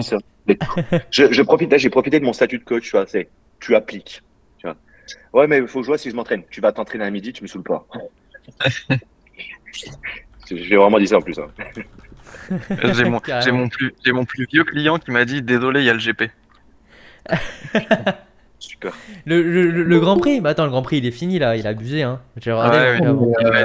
Il m'a- dit, il m'a dit il y a le GP et après on débrief avec mes potes et tout, donc euh, Ah ouais. Bah après, après c'est bon, je- j'excuse, c'est un fan de Formule 1, il a tout à fait le droit. Allez, Margot, hop, elle rentre dans le chat. Oh là oh là oh là oh là. Salut, salut Margot. Bonjour tout le monde. Eh, salut, Salut. chocolatine. Vive la chocolatine. Mais du coup, Ça va euh, ça va, tranquille, et toi? Oui, ça va. Alors, du vous coup, avez déjà vu, je crois, euh, les deux. euh, euh, ouais, je connais euh, Margot aussi. des- les- les je vois, lives, tu la partages et sur les lives, ouais. Quand on faisait des lives aussi à l'époque, quand euh, Sur du Instagram. Covid. on était sur le même fuseau horaire. Ouais. Donc, du coup, Margot, euh, c'était là, c'est pour euh, que tu nous donnes un petit peu ton, ton avis sur la relation coach-élève. Pour toi, c'est Oui. à quoi ça doit ressembler, tu vois, euh, en termes de s'il y a une hiérarchie, par exemple, ou peu importe. Et c'est quoi pour toi la, la qualité première euh, dans ça? Moi, c'est la communication. De fou. Enfin, vraiment, c'est la première chose. C'est-à-dire que quand, euh, ben, avec Pascal, en tout cas, quand je parle avec lui, c'est, enfin, quand euh, j'ai besoin de quelque chose, enfin, je peux tout lui dire, quoi. Je, je sais pas quoi. Je suis un peu timide. T'inquiète, t'inquiète. mais, euh, T'es pas comme ça avec moi en tout cas. Là, tu. ouais, mais Ouais, c'est, fais- normal. Ça fait un an et demi que je te parle. Mais euh, c'est ouais, c'est la première chose et puis la confiance. C'est-à-dire que il me dit quelque chose, je je réfléchis pas à 50 ans, c'est que je le fais en fait, je lui fais confiance. C'est j'ai- j'ai décidé de prendre un coach, c'est pour lui faire confiance, c'est pas c'est pas pour tout remettre en cause à chaque fois. Donc euh, non, Batman, Batman. Et donc euh, du coup euh, du coup voilà, c'est c'est vraiment les deux qualités que je recherchais. Est-ce Et, que pour toi, du coup, dans son coach élève, est-ce que doit y avoir une égalité? Est-ce que pour toi, genre, le coach doit montrer une supériorité? Est-ce que, enfin voilà, est-ce que, comment toi t'i- t'images ça un peu? Bah, forcément, un petit peu. Il, il en connaît plus que moi, donc pour moi, il est, il est un peu au-dessus. Donc, euh, après, euh, pour le reste, enfin, on est, on est, on est des humains, donc on est tous au même niveau, mais euh, Ouais, voilà, c'était plus surtout Ouais, sur ce côté humain, ouais. tu vois. Parce on est que tous bon, pareils, donc. mais tu vois que quand tu parles avec niveau, lui, tu voilà. vois, ça soit d'ego à ego, tu vois, entre guillemets, tu vois, c'est- tu peux lui dire Ah oui! Oh, en bah, soi ce que tu veux. euh, et ça, après, tu vois, là, je sais que t'es du coup, t'es avec Pascal, donc je sais que par rapport à ça, il n'y a pas de problème. Mais tu vois, d'une manière générale, parce que ça arrive hein, que je pense que plus souvent qu'on ne le pense, des coachs qui écrasent, entre guillemets, les élèves en mode, euh, bon, bah, tu sais, genre, je suis ton coach, t'es t'es une merde, fais pas, fais pas, ta, fais pas ton faible ah, ou ta ouais, faible, tu vois. euh, ouais. et Il y, a des- il y, a des- il y en a qui longtemps, vont culpabiliser encore plus. Hein. Il y a eu il y a pas longtemps il y en a, un, un gars sur, euh, je crois que c'est sur Bordeaux, euh, euh, ça avait fait, ça avait tourné un peu là, le, le un des coachs. euh, alors je sais plus son nom et je sais pas son nom. Ah, ça va, Mais, euh, des blagues, attention, Kevin, dans la sauce. Non non. Ouh, Et il s'était affiché. En fait, euh, tous ces tous ces anciens et clients actuels qui qui maltraitaient par message et qui descendaient tellement bas en calories, etc. Et ça avait fait le buzz, ça avait tourné sur euh, sur Insta. C'était c'était abusé. J'ai vu des milliers des milliers de stories Ouais. euh, avec des captures d'écran du du coach qui qui disait qui disait aux élèves genre euh, ah bah maintenant t'es baisable, tu vois. Genre euh, c'était c'était c'était violent. Ouais, Bien ouais, sûr. tu vois, Ouais. Donc ouais, par rapport à ça, ouais, donc tu vois, Margot, ouais, c'est donc la confiance et la Et communication. la communication. Ouais. Ok, ok, Et Il y a déjà, tu sais, il y a. Moi, je trouve pas ça normal, les, les coachs, tu sais, dès que la personne, elle sort ou elle déroge à la règle. Enfin, tu sais, s'il y a- c'est craquage. hein. J'aime pas ce terme, mais on va, on va faire le raccourci. Ou qui, en fait, enfonce encore plus, ouais, genre, t'es, en gros, t'es, t'es une merde, tu vois. Ouais, Et ouais, ouais, qui te rabaisse, ouais. pas- En fait, la, la, la, pers- la personne, elle, elle est déjà dans un, souvent, euh, une phase de culpabilité, de culpabilité. Elle, se, elle, elle s'auto-enfonce, en fait, toute seule. Et en fait, la personne, elle en rajoute confiance en encore soi, une couche. Mm. C'est exactement comme l'autre jour, le- j'avais fait un post sur euh, médecin diététicien à la grossophobie. En fait, les gens aussi Ouais. sont tellement poudrés, mais par tout le monde, par tout le monde, même par ton, mé- ton médecin, ton endocrinologue. J'ai j'ai des, je te jure que j'ai des gens qui viennent, ils sont en, en- ils ont des merdes de santé pas possible. Ouais. Ils seront poudrés par le diététicien parce que il y en a une la dernière en date. Vous n'avez pas la volonté pour y arriver. Non, mais à quel moment, tu vois, tu dis ça Ouais, c'est grave. ouais. Je te jure, un, un endocrino qui lui a dit, ouais, bah, il faut faire un peu plus d'efforts. Mais la meuf, elle a, elle a un problème, elle a, elle a un problème à la thyroïde, elle est en hypo, elle est au bout de sa vie et tu lui dis ça. Mm. Et quelqu'un qui a pareil, qui a un problème d'image sur elle-même, etc., qui déjà fait, fait confiance à un coach, c'est déjà une grosse, c'est déjà une grosse C'est c'est étape, dur tu vois, hein, Margot, toi, quand quand t'as passé le cap au début, c'était pas, c'était pas facile. Ah non, tu vois, c'est pas facile. Euh, tu vois, déjà, toi vis-à-vis de toi-même, toi vis-à-vis de moi, toi vis-à-vis des gens de la salle, euh, tu vois, ça, ça faisait beaucoup, ça s'est fait au C'est- fur et à C'était mesure. quoi cette- le, la chose qui te faisait confiance. le, le plus peur à toi, Margot Vas-y, pa- pardon, Pascal, en fait, euh, je pense qu'il y avait un décalage. Vas-y, vas-y. C'était quoi euh, Attends, non, c'est bon, ok, c'est bon. Euh, C'était quoi, toi, Margot, le plus dur euh, avant de lancer un coaching, en fait? Qu'est-ce qui t'a fait euh, hésiter quand t'as contacté Pascal Est-ce que t'étais en mode. euh, Est-ce que t'avais peur de quelque chose de, dans le coaching? Non, non, je ne veux pas trop hésiter. De toute façon, je, moi, je savais qu'il me fallait un coach parce que tout seul, je sais pas faire. Après, moi, le, le plus dur pour moi, et Pascal, il le sait, c'est la bouffe. Donc, euh, j'aime trop manger. Donc, euh, du coup, mais, mais après, c'est. Non, ouais, ça, je- j'ai pas eu peur de, de le contacter ni rien. Ça, c'est pas un souci. Mais après, bah, au départ, je sais que, bah, par exemple, en salle de sport, c'était pas évident hein, d'y aller aux heures euh, où il y a tout le monde. Euh, T'arrives, t'es la petite grosse de la salle, tu te sens pas à ta place. hein, et puis, ben, enfin, maintenant, euh, je m'en fiche. Maintenant, je. On s'en Celui- fout, nous. Ouais, celui qui est pas content, il regarde pas et il change de salle si jamais. Mais euh, Celui qui est pas content, voilà, Pascal, il arrive, il lui met un coup de tête. c'est ça. Je mets, je prends une golden. Et ça, il faut Non, le dire. euh, c'est- une mauvaise idée de enfin, d'avoir peur justement d'aller à la salle parce que justement tu as un problème que tu cherches à résoudre, tu vas sur place. Je sais pas, moi je regarde la personne, mais c'est c'est un héros, une héroïne. Moi j'ai envie de lui serrer la main, dis vas-y, continue, c'est bien, tu vois justement. Ouais, c'est hyper je plaisant. pense que la plupart des gens que tu as rencontrés à la salle, ils ont ils pensent ça de toi en fait. Voilà, et puis les autres c'est des cons. Et les cons, c'est une minorité. Mais en général, on a tendance justement à, à prendre l'avis des cons, parce que l'avis négatif, on a, ça, ça reste, ça reste. Mais la majorité, justement, voit que justement, tu as un problème, tu essaies de t'en sortir, ça c'est respectable de ouf, de fou, quoi. Ouais, Donc, grave. du coup, euh, voilà, il faut, faut le dire, je- même, faut le dire plus souvent sur les réseaux, parce que c'est sûr que il y a énormément de gens qui pensent encore qu'il va y avoir du jugement à la salle. Certes, il y en aura comme partout, mais c'est. Franchement, Même nous, en tant que c'est. coach, on est jugé. Euh, ouais, pharmacien. C'est c'est ce que je dis Oh, maintenant à des copines qui veulent s'inscrire. À chaque fois, elles me disent oui, mais si je fais pas bien, machin. Je dis mais en fait, tout le monde est pas, enfin, tout le monde est à peu près pareil. Quoi. On a tous débuté un jour et, euh, et du coup, enfin, ça sert à rien de se priver pour euh, deux, trois cons. Et c'est surtout que souvent, quand on arrive, on a l'impression que les gens nous jugent. Alors qu'en fait, non, c'est juste Ouais. nous, on n'est pas bien dans notre peau, on a l'impression que tout le monde nous regarde, alors qu'en fait, euh, franchement, euh, non. C'est ça. Donc, Exact. euh, Mais merci beaucoup, Margot, du coup, d'avoir bah, avec participé. plaisir. Ça va être au tour de l'élève de. Mika. Euh, du coup, je te, je te laisse là, quitter le live. Et bon encore live, merci. ciao, ciao. Merci, Margot. Hop, du coup, là, j'en ai écrit dans le chat pour ton élève, Mika, en, en attendant qu'il arrive. Oh, merci pour euh, le sub JC, enfin le sub offert. En plus, tu l'as offert à, à un pote. Donc, euh, voilà. Euh, du coup, par rapport juste, je voulais. Ah, ben voilà. Pas, parfait, il est directement là. Je te laisse euh, lui poser la question, Fidèle. Mika. Salut, Evine, comment tu vas? La forme? Super, bonjour à tous. Hello. Je te laisse je te laisse te présenter, du coup. Ouais, carrément. Euh, eh ben, bonjour à tous, je m'appelle Vin, euh, j'habite à Paris, j'ai 29 ans et j'ai commencé à me faire coacher euh, par Mika euh, en février de cette année, février 23. Voilà. Euh, voilà, voilà. Et euh, Ouais. par rapport du coup à la question que je voulais te poser, c'est euh, toi la Ouais. relation coach-élève, comment tu images ça? Comment tu imaginais ça peut-être avant justement le coaching avec Mika?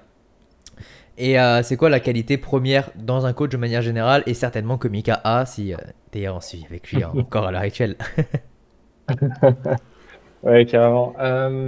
Carrément, carrément. En fait, euh, moi, quand j'ai commencé le coaching, c'était très lié euh, entre coaching, euh, comment dire, sportif, et aussi, j'étais dans une grosse phase de, de réflexion sur, et d'introspection sur ma santé mentale aussi. Les deux étaient très liés, et les deux se sont totalement nourris l'un l'autre ces derniers mois. Et je me suis vraiment posé la question de me dire, là, j'ai un degré de charge mentale qui fait que j'ai lâché le sport, que je suis devenu beaucoup plus sédentaire, etc. Et euh, c'était euh, du coup trouver quelqu'un qui soit capable de m'aider euh, au quotidien. C'était pour moi le et avec qui je puisse communiquer surtout. C'était c'était vraiment la, recette miracle. Et en fait, derrière tout ça, je me suis demandé, mais ouais, quel est le, truc dont j'ai besoin? Quel est le truc euh, euh, qui va faire que ça change ma vie? En fait, je me suis dit, j'ai besoin j'ai besoin d'avoir une relation d'humain à humain qui repose en fait sur l'empathie. Et, euh, et je pense que c'est hyper important parce que, et ça rejoint un peu ce que disait du coup Margot juste avant, entre la, la, confiance, la communication, en fait, c'est tout est lié. C'est que moi, je me suis dit, en fait, une relation d'humain à humain avant tout, c'est que moi, il faut pas que je, du coup, transmette ma charge mentale que j'ai et mes émotions euh, qui sont un peu euh, en vrac euh, à mon coach. Il faut que j'arrive à être clair dans ce que je veux et ce dont j'ai besoin. Et de l'autre côté, j'ai besoin d'un coach bah, qui soit capable de, m'écouter, qui soit capable de me comprendre et d'ajuster un peu en conséquence. Quoi. Mm, carrément. Ouais, donc euh, ouais, ce là, que on j'ai a choisi encore. Justement, c'est parce que, voilà, en gros, il n'avait pas qu'une problématique, euh, perte de poids, prise de muscle. euh, voilà, je veux dire, c'est facile de coacher quand on a les- tous les voyants vert. Mais la particularité de Vi- de Vin, c'est justement que les voyants, ils étaient euh, pas encore verts au moment où on a démarré ensemble. Et là, il, il y va comme un chef, dans le sens où il fait la musculation, le programme que je suis, à côté il fait du yoga de lui-même, à côté il fait un petit peu de course. Il a vécu aussi des trucs pendant le coaching euh, qui auraient, sans déconner, euh, fait arrêter pendant un petit moment n'importe qui, même moi, je le pense vraiment. Et du coup, j'ai énormément de respect pour lui. Et franchement, je dis chapeau, bravo, juste bravo.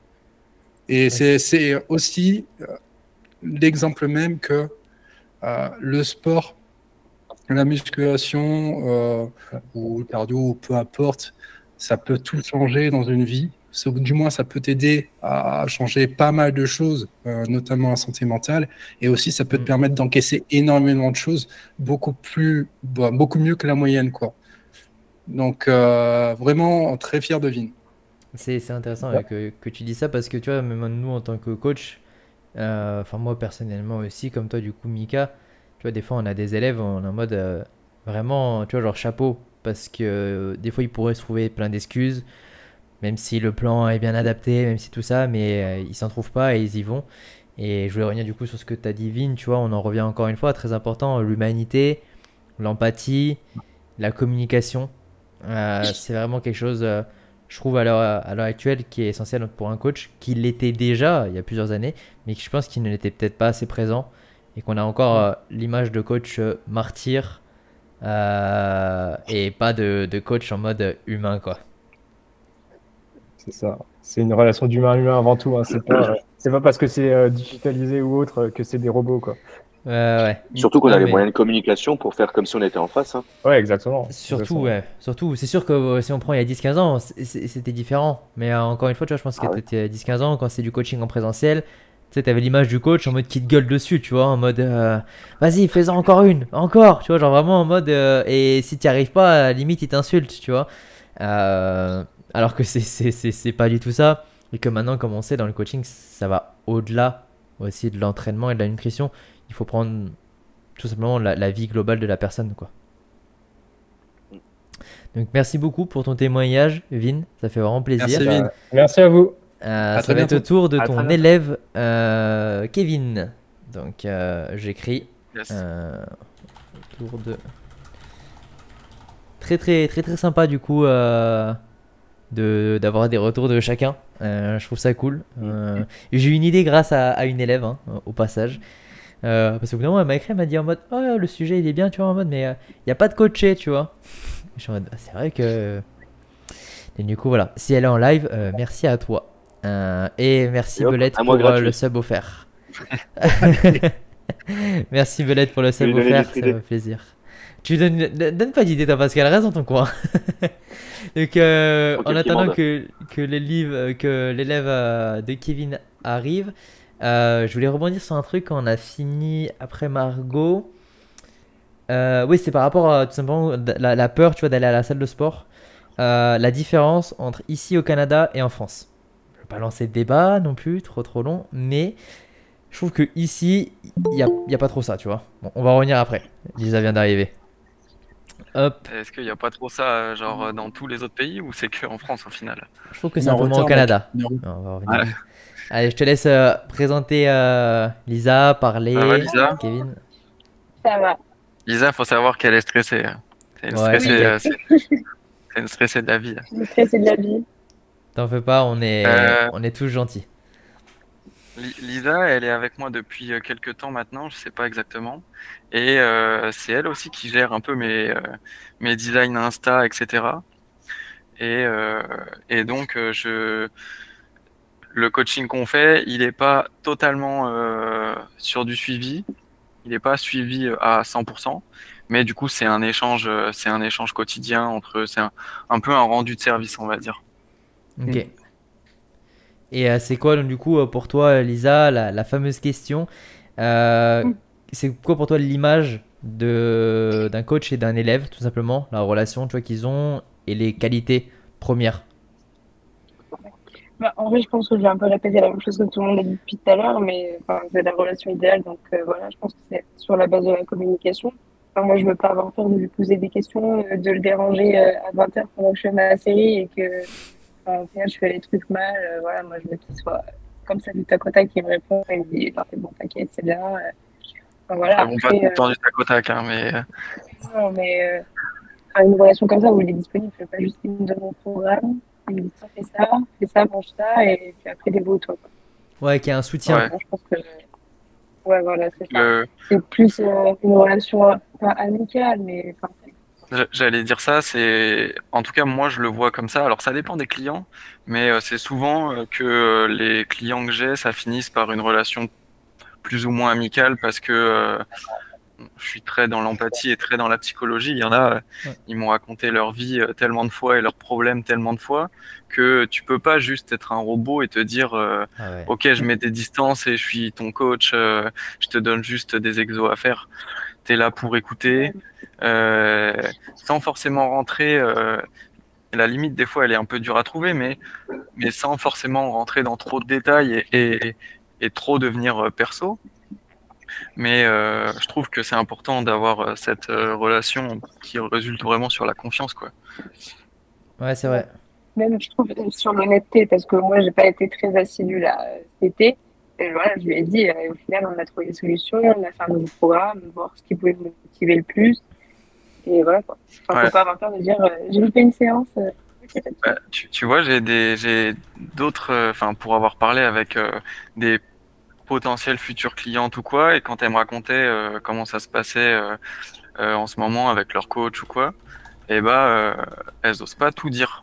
Et moi, dès le début du coaching, je suis, il faut que, tu- je, je, je dis aux clients, il faut que tu sois giga honnête parce que d'une, c'est pour ton bien à toi. Et puis, il faut pas que je travaille dans le vent non plus, parce que si tu me dis pas que tu as fait euh, trois McDo ou si tu me dis pas que tu as fait euh, trois repas à l'extérieur euh, dans la semaine, si tu me le dis, je vais pas, je vais pas t'engueuler, je suis pas ton daron. Ouais. Mais euh, je, je- je- je- juste, on va trouver pourquoi, enfin, on va, on va se demander pourquoi et on va faire en sorte que ça matche peut-être un peu mieux. Mais au final, si tu me le caches et que on n'évolue pas, c'est difficile, tu vois. Bah, l'honnêteté, ouais, tu vois, C'est ce c'est que je leur quand- dis tout le temps, je leur dis, on vit. Vas-y. il- euh, J'allais dire, il- l'honnêteté, personne l'avait souligné avant, avant euh, Lisa, donc tu vois, c'est c'est bien aussi que, que tu le dises, euh, parce que si personne, euh, si, si l'élève n'est pas honnête, et on le sait en tant que coach, on en a eu des élèves qui ne le sont pas honnêtes, nous on le sait, c'est, c'est- c'est- on peut pas nous, nous mentir, entre guillemets, on peut, mais à un moment donné, on, on va le comprendre, on va le savoir, tu vois. Bah, vous le savez, les gars, moi je suis crédule, moi je crois tout. J'ai du mal. Ah, même, il a des- Mais euh, comment c'est, c'est... Moi, c'est ce que je leur dis. Je leur dis, on vit, ils partent du principe, de toute façon, on vit pas, en fait, on vit pas ensemble. Donc, en fait, plus il y a de l'info, plus il y a d'infos, plus il y a d'échanges, plus ça nous permet aussi de comprendre un contexte et un environnement, tu vois. On n'est pas devin, on n'a pas de boule de cristal. Et puis, euh, tu vois, comme tu as dit, Kevin, ça fait partie aussi, tu vois, de cette relation. Je suis pas là pour t'engueuler, je suis pas, je, je suis là pour comprendre, tu vois, un, un craquage alimentaire, c'est un- c'est un résultat, c'est pas un début, c'est pas un départ. C'est Ouais. pourquoi, qu'est-ce qui a entraîné ce craquage Il y a des gens, eux, ça va être l'alimentation, les gens, ça va être l'alcool, il y a des gens, ça va être euh, un joint. Et, enfin, chacun va avoir ses, ses, ses, ses marqueurs et ses facteurs. Mais qu'est-ce qui a entraîné à ça? Ouais. c'est remonter cette chaîne pour comprendre le contexte. Oui, parce que c'est je dis pas, c'est trop, c'est trop si je lui dis facile. pas que j'ai mangé trois McDo, euh, Bah, après, ça j'évolue peut être pas, voilà, et au c'est- final, il va se dire mais pourquoi t'évolues pas? Mais parce que je t'ai pas dit que j'ai mangé trois McDo. Ouais. C'est facile d'en venir à des conclusions euh, trop hâtives avec euh, un client. euh, S'il a craqué, c'est c'est pas uniquement de sa faute, c'est peut-être est-ce que tu as été assez à l'écoute avec lui aussi? Est-ce que euh, est-ce qu'il y a d'autres choses dans sa vie qui font qu'il a craqué? Tu vois, c'est trop facile. J'ai une cliente en TCA, euh, elle a fait plusieurs coachs avant et en fait, dès qu'elle faisait pas ses pas, euh, bah, ses coachs ils lui disaient euh, bah, fais tes pas en fait, juste mais euh, il cherche pas à savoir euh, euh, si euh, les enfants ça va, son enfant il dort pas de la nuit, elle a du mal à dormir, elle travaille les, tout- toute la journée, etc. Enfin, il y a tellement de trucs à prendre en compte Mm. que c'est- tout résulte sur de la communication. J'irai jamais engueuler un client parce qu'il a mangé à l'extérieur, parce que juste au niveau du mental, il fallait qu'il se décharge un peu, tu vois. Exactement. Puis on sait l'impact euh, émotionnel aussi que ça. hein. Aussi. C'est réconfortant, hein, tu vois, de, de, comme je disais, c'est pas que des, des bienfaits physiologiques, hein, c'est aussi un bienfait euh, psycho-émotionnel, euh, ça t'apporte du, du réconfort. Exactement. Clairement. Clairement. Ça, ça dépend du coaching, je trouve. Par exemple, lui, là, s'il se barre dehors et qu'il sait pertinemment que je lui fous une- un coup de pied au cul à chaque fois qu'il va dehors, bah, dès que je le verrai dehors, il va s'enfuir. Alors, si je lui file euh, des satisfaction à chaque fois que, pour qu'il rentre, bah, écoute, il va prendre la confiance, etc. C'est pareil, en gros. Si tu avoues que tu as fait des conneries et que à côté, le coach, il est compréhensif euh, et puis il dit, OK, c'est pas grave, on va faire ça maintenant, c'est passé, etc bah là, la personne aura beaucoup plus euh, de facilité à s'ouvrir, s'ouvrir par la suite, en gros. Ouais. Ça vient de là. Bah, sûr que c'est un petit peu comme quand t'es gamin. hein. Si jamais tu fais une connerie mais qu'on t'engueule direct, après quand tu as fait une connerie, tu vas vouloir la cacher un peu quoi. Tandis que si jamais on a une autre approche, bah, c'est c'est pareil pour le coaching. Donc, euh, Après, c'est c'est aussi pas toujours dire amène à tout. C'est aussi Ouais. notre, notre ouais, oui, rôle. oui, oui, c'est Ouais. ça, mettre la barrière. Moi, j'en ai une dernièrement. J'en ai une dernièrement, par exemple. Voilà, elle a sa vie familiale, je connais son contexte euh, et tout. Ok. Mais par contre, à un moment donné, quand euh, quand ça vient d'elle en disant ouais, euh, bon, voilà, ça évolue pas comme je l'attendais.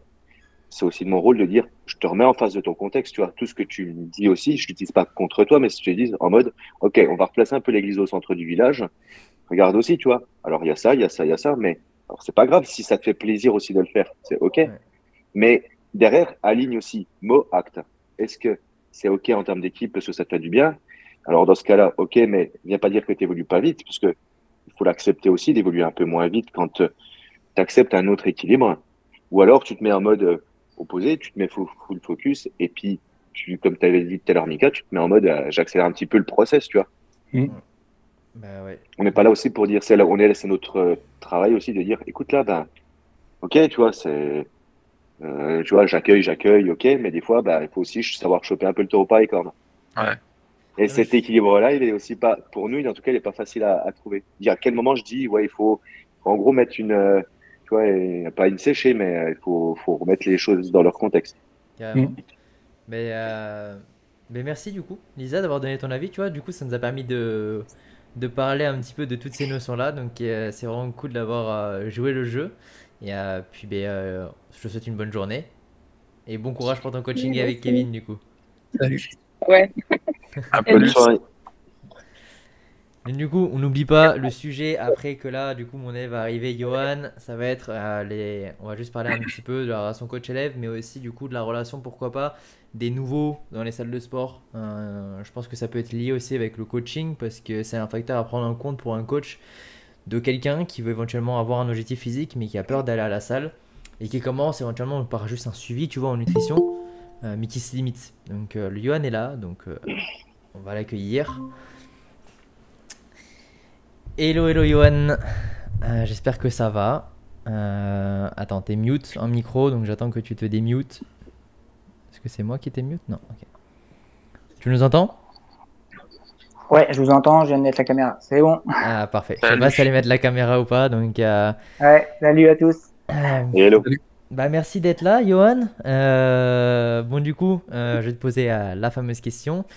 Euh, De manière générale, on va parler de pas forcément pendant mon coaching, mais éventuellement avant, Euh, pour toi, c'est quoi la relation que doit avoir un coach avec son élève? Comment tu imaginais un- tout simplement la relation avec un coach avant d'être coaché par moi? Parce que pour remettre dans le contexte, Johan, ça fait deux ans qu'il a en suivi. Euh, très très très gros parcours. On a commencé aux alentours des 70 kilos. On est monté jusqu'à 80 dernièrement en, prise de masse. Et là maintenant on fait, euh, on fait une, belle, euh, une belle cut. euh, avec, on a fait une petite pause entre temps. On n'est pas loin des 72 kilos. Donc Johan qui a un élève très très très sérieux. Je vais te laisser la parole maintenant. Ouais, bah exactement, tu as tout dit. En fait, même, tous les élèves et les coachs là ont tout dit.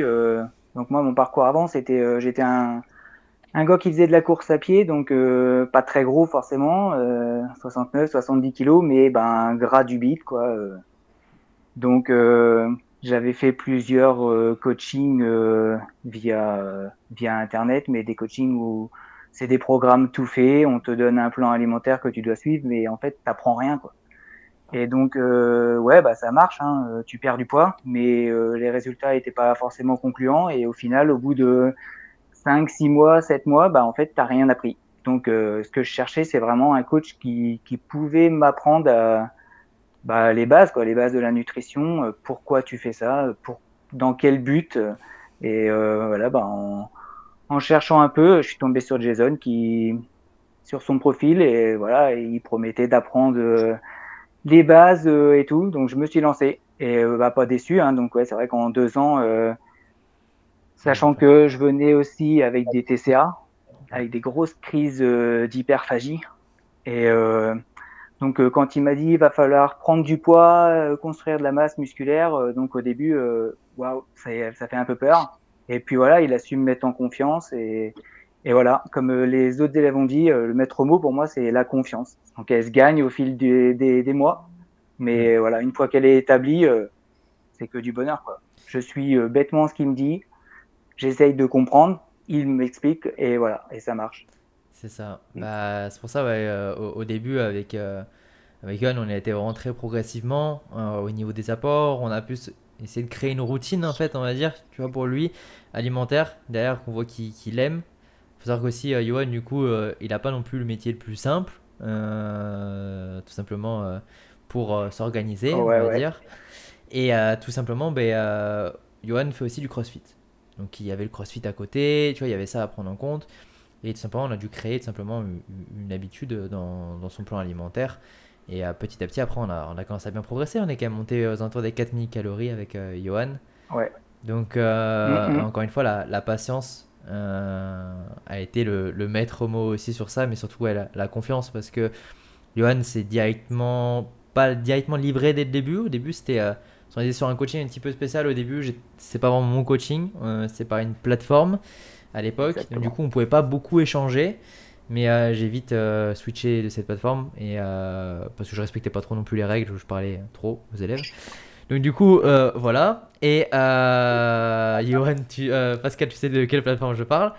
Et euh, donc euh, du coup, euh, tout simplement, après, ben, on a commencé à avoir beaucoup plus de communication. Et là, ça a été beaucoup, beaucoup plus rapidement vers ces objectifs. Donc, et est-ce que tu avais une image éventuellement avant du coaching? C'est d'un coach. C'était, enfin, est-ce que pour toi, genre un coach, ça doit être quelqu'un qui, qui te, pas qui te crie dessus, tu vois, mais qui est autoritaire, qui est autoritaire ou voilà, avant le coaching, hein, ton image. Non, non, euh, pas, pas, pas forcément autoritaire, mais euh, après, euh, ouais, ça dépend aussi de, de la personne que vous avez en face, quoi. Entre un, athlète, comme vous avez pu parler précédemment, entre vous, là, entre un athlète et puis un- une personne lambda comme moi, je pense que vous réagissez pas pareil. Un athlète, va falloir qu'il qu'il obéisse plus ou moins, forcément, hein, puisqu'il y a, il y a, il y a une date limite à respecter tout ça. Donc moi, je suis, je suis une personne lambda, euh, j'ai pas de date limite. euh, donc non, non, j'avais pas peur euh, spécialement. Après, je connaissais pas. je vous dis, c'était, on recevait les, moi, je recevais les, les programmes par mail et puis voilà, il y avait personne derrière. C'était pas du présentiel comme on peut, comme on peut l'être en, ce moment, quoi. Ouais, ouais, ouais. Bah, ça, que même, même en ligne ou à distance, du moins, moi j'ai plus l'impression d'être proche que jamais euh, de- de- des élèves parce que, comme l'a dit euh, Kevin, tu vois, la relation coach-élève, euh, moi je, je tisse des liens très amicaux. euh, au point que quand, avant de partir au Canada, malheureusement, Johan n'a pas pu faire partie du lot. Mais j'ai ouais. rencontré la majorité de mes élèves avant de partir. J'ai fait un petit peu un tour en, France. Enfin, un tour. J'ai fait Bordeaux, Paris et Toulouse. Et tous ceux qui étaient proches, ils ont pu venir. Mais euh, voilà, pour, pour montrer à quel point, tu vois, moi, c'est vraiment un- important. Euh, sans non plus rentrer, tu vois, dans la vie privée en mode, mais euh, que voilà, mes élèves, bah, je sais c'est quoi leur hobby, je sais ce qu'ils kiffent un petit peu. Des fois, tu vois, ça peut déboucher sur des sujets de conversation et ça peut donner des idées tout simplement parce que tu connais mieux la personne. Si tu connais mieux l'humain, tu connais mieux la personne, bah, tu peux que mieux l'accompagner dans son suivi, quoi. Et tu attires Ouais, des ça. personnes qui sont comme toi, donc forcément, il y a une entente qui se crée, quoi. C'est ça. Donc, euh, Ouais, c'est ça, la, la, la confiance, elle est réciproque. Hein. euh, moi, euh, je te fais confiance euh, à 100%, mais toi aussi, voilà, tu sais comment je suis maintenant. Au fil du temps, on a appris à se connaître. et via les vidéos, via les, les, re- les retours de toutes les semaines. Et voilà, tu sais l'intensité que je mets, tu sais que voilà, je mens pas, je triche pas, y a pas. ah Donc non, la non. confiance, elle s'installe réciproquement. Quoi. Donc c'est pour moi, voilà, c'est ce que j'ai découvert dans, dans le coaching quasiment one-to-one. Quoi. Mais euh, Ouais. Mais je trouve, je trouve, tu vois, Johan, tu viens de soulever un point important, c'est l'importance du retour et du bilan, peut-être. C'est-à-dire Ah oui. que c'est, tu fais un bilan de qualité où tu t'intéresses vraiment à la personne. La personne va te rendre en retour via les efforts et via tout ce qu'elle va produire pour le programme que tu as fait. Parce que si tu fais un bilan euh, de merde où ça se voit que t'as pas pris le temps d'étudier vraiment tout ce que la personne t'a mis, la personne elle va se dire mais en fait il a pas pris le temps de il a pas pris le temps de travailler sur mon cas. Et au final euh, bah elle perd confiance en toi. Puis toi tu continues à faire un peu du travail euh, de sagouin et et au final tu, tu, tu perds cette euh, tu perds cette cette liaison entre ton client et bah au final tu as des t'as des clients bah comme Johan auparavant où il n'y a pas réellement de suivi euh, où il n'y a pas vraiment d'échange ni de com et puis euh, après tu as une mauvaise image euh, du coaching et tu te et après tu reçois des élèves toi euh, qui sont complètement perdus parce que ils ont eu un coach avant qui n'était pas vraiment présent quoi. exactement. Tout Mais, à fait d'accord avec toi, Kevin. Le, le format des bilans, ouais, c'est pour ça, c'est une des choses que je pense que moi, je mets une priorité personnellement, c'est en mode comment on va organiser les, les bilans avec la personne, parce que ça aussi, on n'a pas, on n'a pas de nutrition entraînement. Il faut que les bilans soient, entre guillemets, adaptés à la personne, et que derrière, on vienne checker les bons marqueurs avec, ce- avec cette personne à chaque fois. Qu'on vienne les checker au bon moment, bien sûr, mais qu'on vienne sur- surtout checker les bons. Parce que euh, si tu viens de checker des marqueurs inutiles, bah, le bilan, il sert à rien, quoi. Et... euh, bah, tu viens regarder des chiffres, mais euh, tu, tu sais pas peut-être qu'est-ce qui se cache derrière, quoi. Mm. Donc euh, voilà. Ben, merci beaucoup, Johan. Est-ce que tu voulais ajouter quelque chose? Non, non, du tout. Bah, ça fait Je plaisir. écouté depuis le, dé- depuis le départ et bah, ouais, ouais, voilà, c'est ça. Et maître mot, euh, confiance, et puis euh, voilà quoi. Je vois pas grand chose à rajouter. Bah, merci beaucoup, en tout cas, Johan, d'avoir participé. Et puis, bah, rien, Jason. bon courage pour ta semaine. Ouais, merci. À plus, les gars. Bye. Bonne soirée. Ciao. Donc, je pense qu'on peut en résumer, hein. Communication, humanité, pédagogie. euh, enfin voilà. Je pense que c'est les maîtres mots qui doivent et qui devraient ressortir dans. Enfin, moi personnellement, hein. encore une fois, chaque coach est différent. Chaque coach recherche quelque chose de différent à transmettre à ses élèves. Et il en faut pour tout le monde. Il en faut, il faut de tout pour tout le monde. Euh, Et on mais- peut pas plaire à tout le monde non plus. Exactement C'est ça. Mais je pense que le plus important, c'est que les gens ne pensent pas qu'un coach, ça marche comme ça.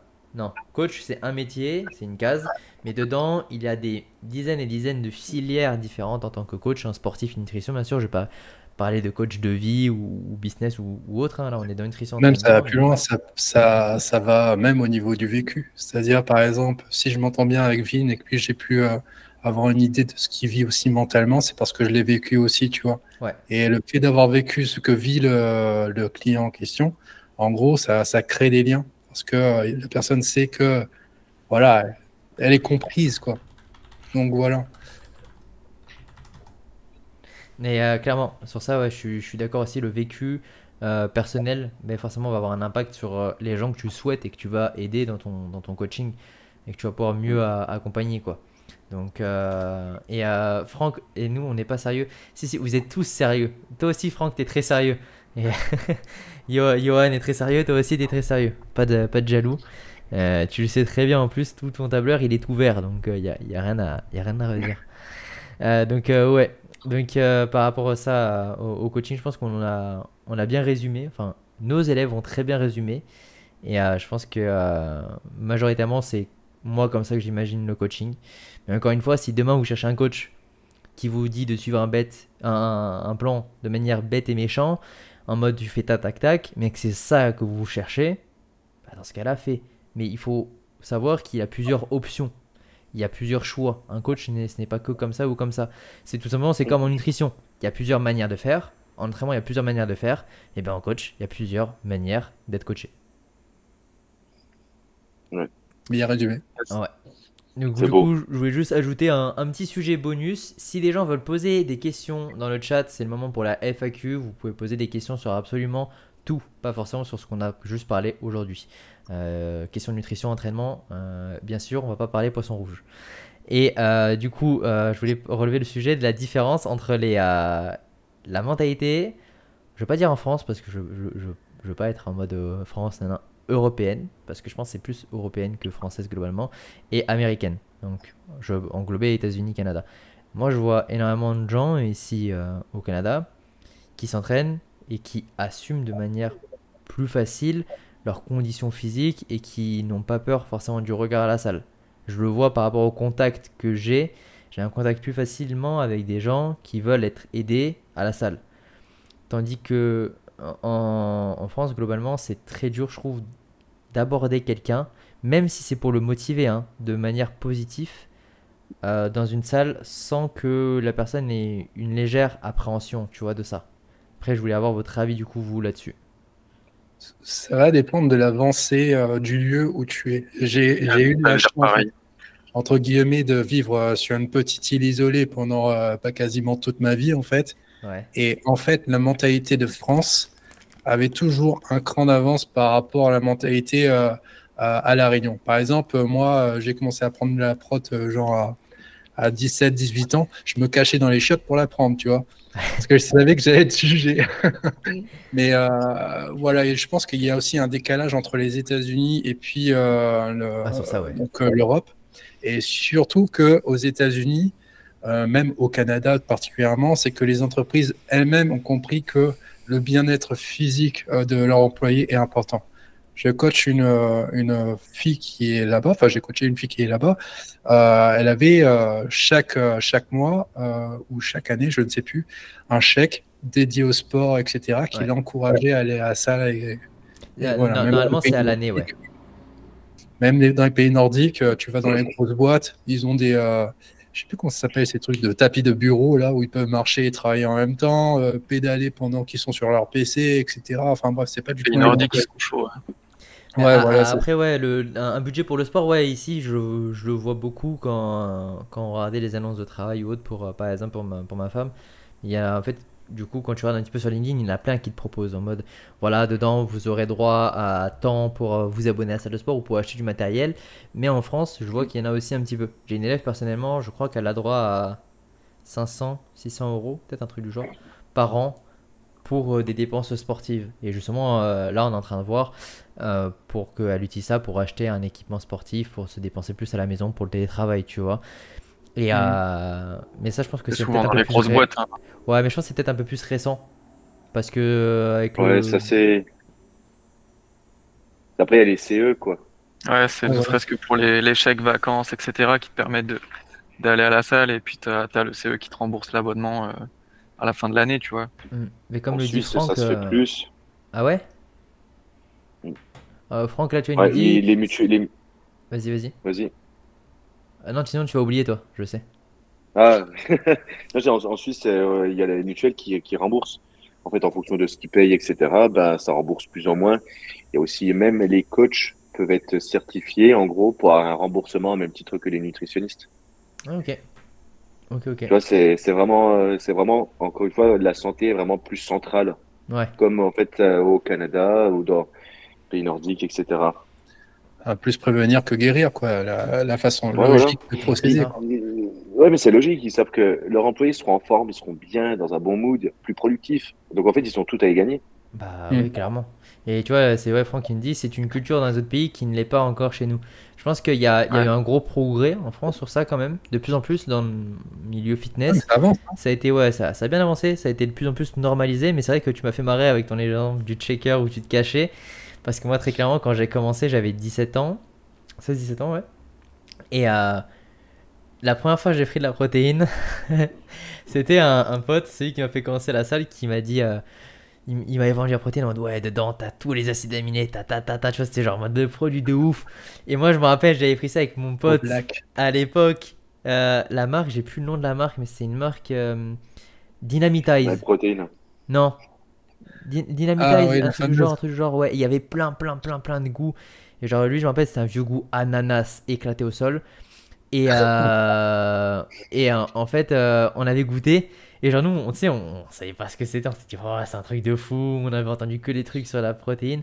Et là, on le boit et on commence à faire genre, on avait l'impression qu'on avait des, effets secondaires. Mais, tu sais, c'était genre juste 100% placebo en ouais, parce qu'on a pris de la protéine. Parce que... Et puis au final, après, voilà. Et par contre, quand j'en prenais, ouais, je me rappelle, je faisais mon checker dans le casier comme ça. Je secouais et hop, je buvais, tu vois. Et si les gens voyaient, j'étais en mode, ouais, ils vont, ils vont juger, quoi. Donc, euh, ça. Après, ça, dépend toujours de la salle où t'es. Hein.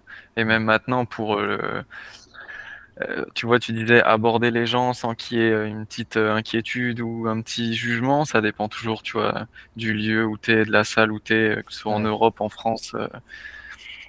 À, à Biscay et à Mios, on a de la chance, nous, d'avoir une grosse salle, euh, très belle salle, tu vois. ouais. Et, euh, et en fait, euh, il y a un- on va pas dire que c'est familial, mais il y a, il y a un esprit et un mood dans la salle qui fait que déjà la musique est giga forte et giga bonne. Et du coup, euh, du coup, les gens, s'entraînent peut-être moins avec leurs écouteurs, donc forcément, tu crées un peu plus de, de relations, etc. C'est sûr que quand tu vas euh, peut-être à Basic Fit ou dans d'autres salles qui te passent euh, peut-être la radio locale, bon, bah, t'es peut-être tenté de mettre tes écouteurs et de te fermer dans ta bulle, tu vois. Tu vois, déjà, ça, il faut l'enregistrer. Et puis, tu le diffuses sur les, les réseaux sociaux. Tu tags euh, Fitness Park, Basic Fit et toutes les salles que tu veux là-dessus. Parce que c'est vrai qu'avec les sons éclatés euh, qui passent, quand t'as pas tes écouteurs, tu regrettes. hein. C'est- c'est Mais horrible. de fou. Ouais. Ouais, ouais, c'est horrible. Mais ça, c'est ça fait un moment que j'ai pas fait mon oubli, mais c'est vrai que le, le mood de la salle est très important.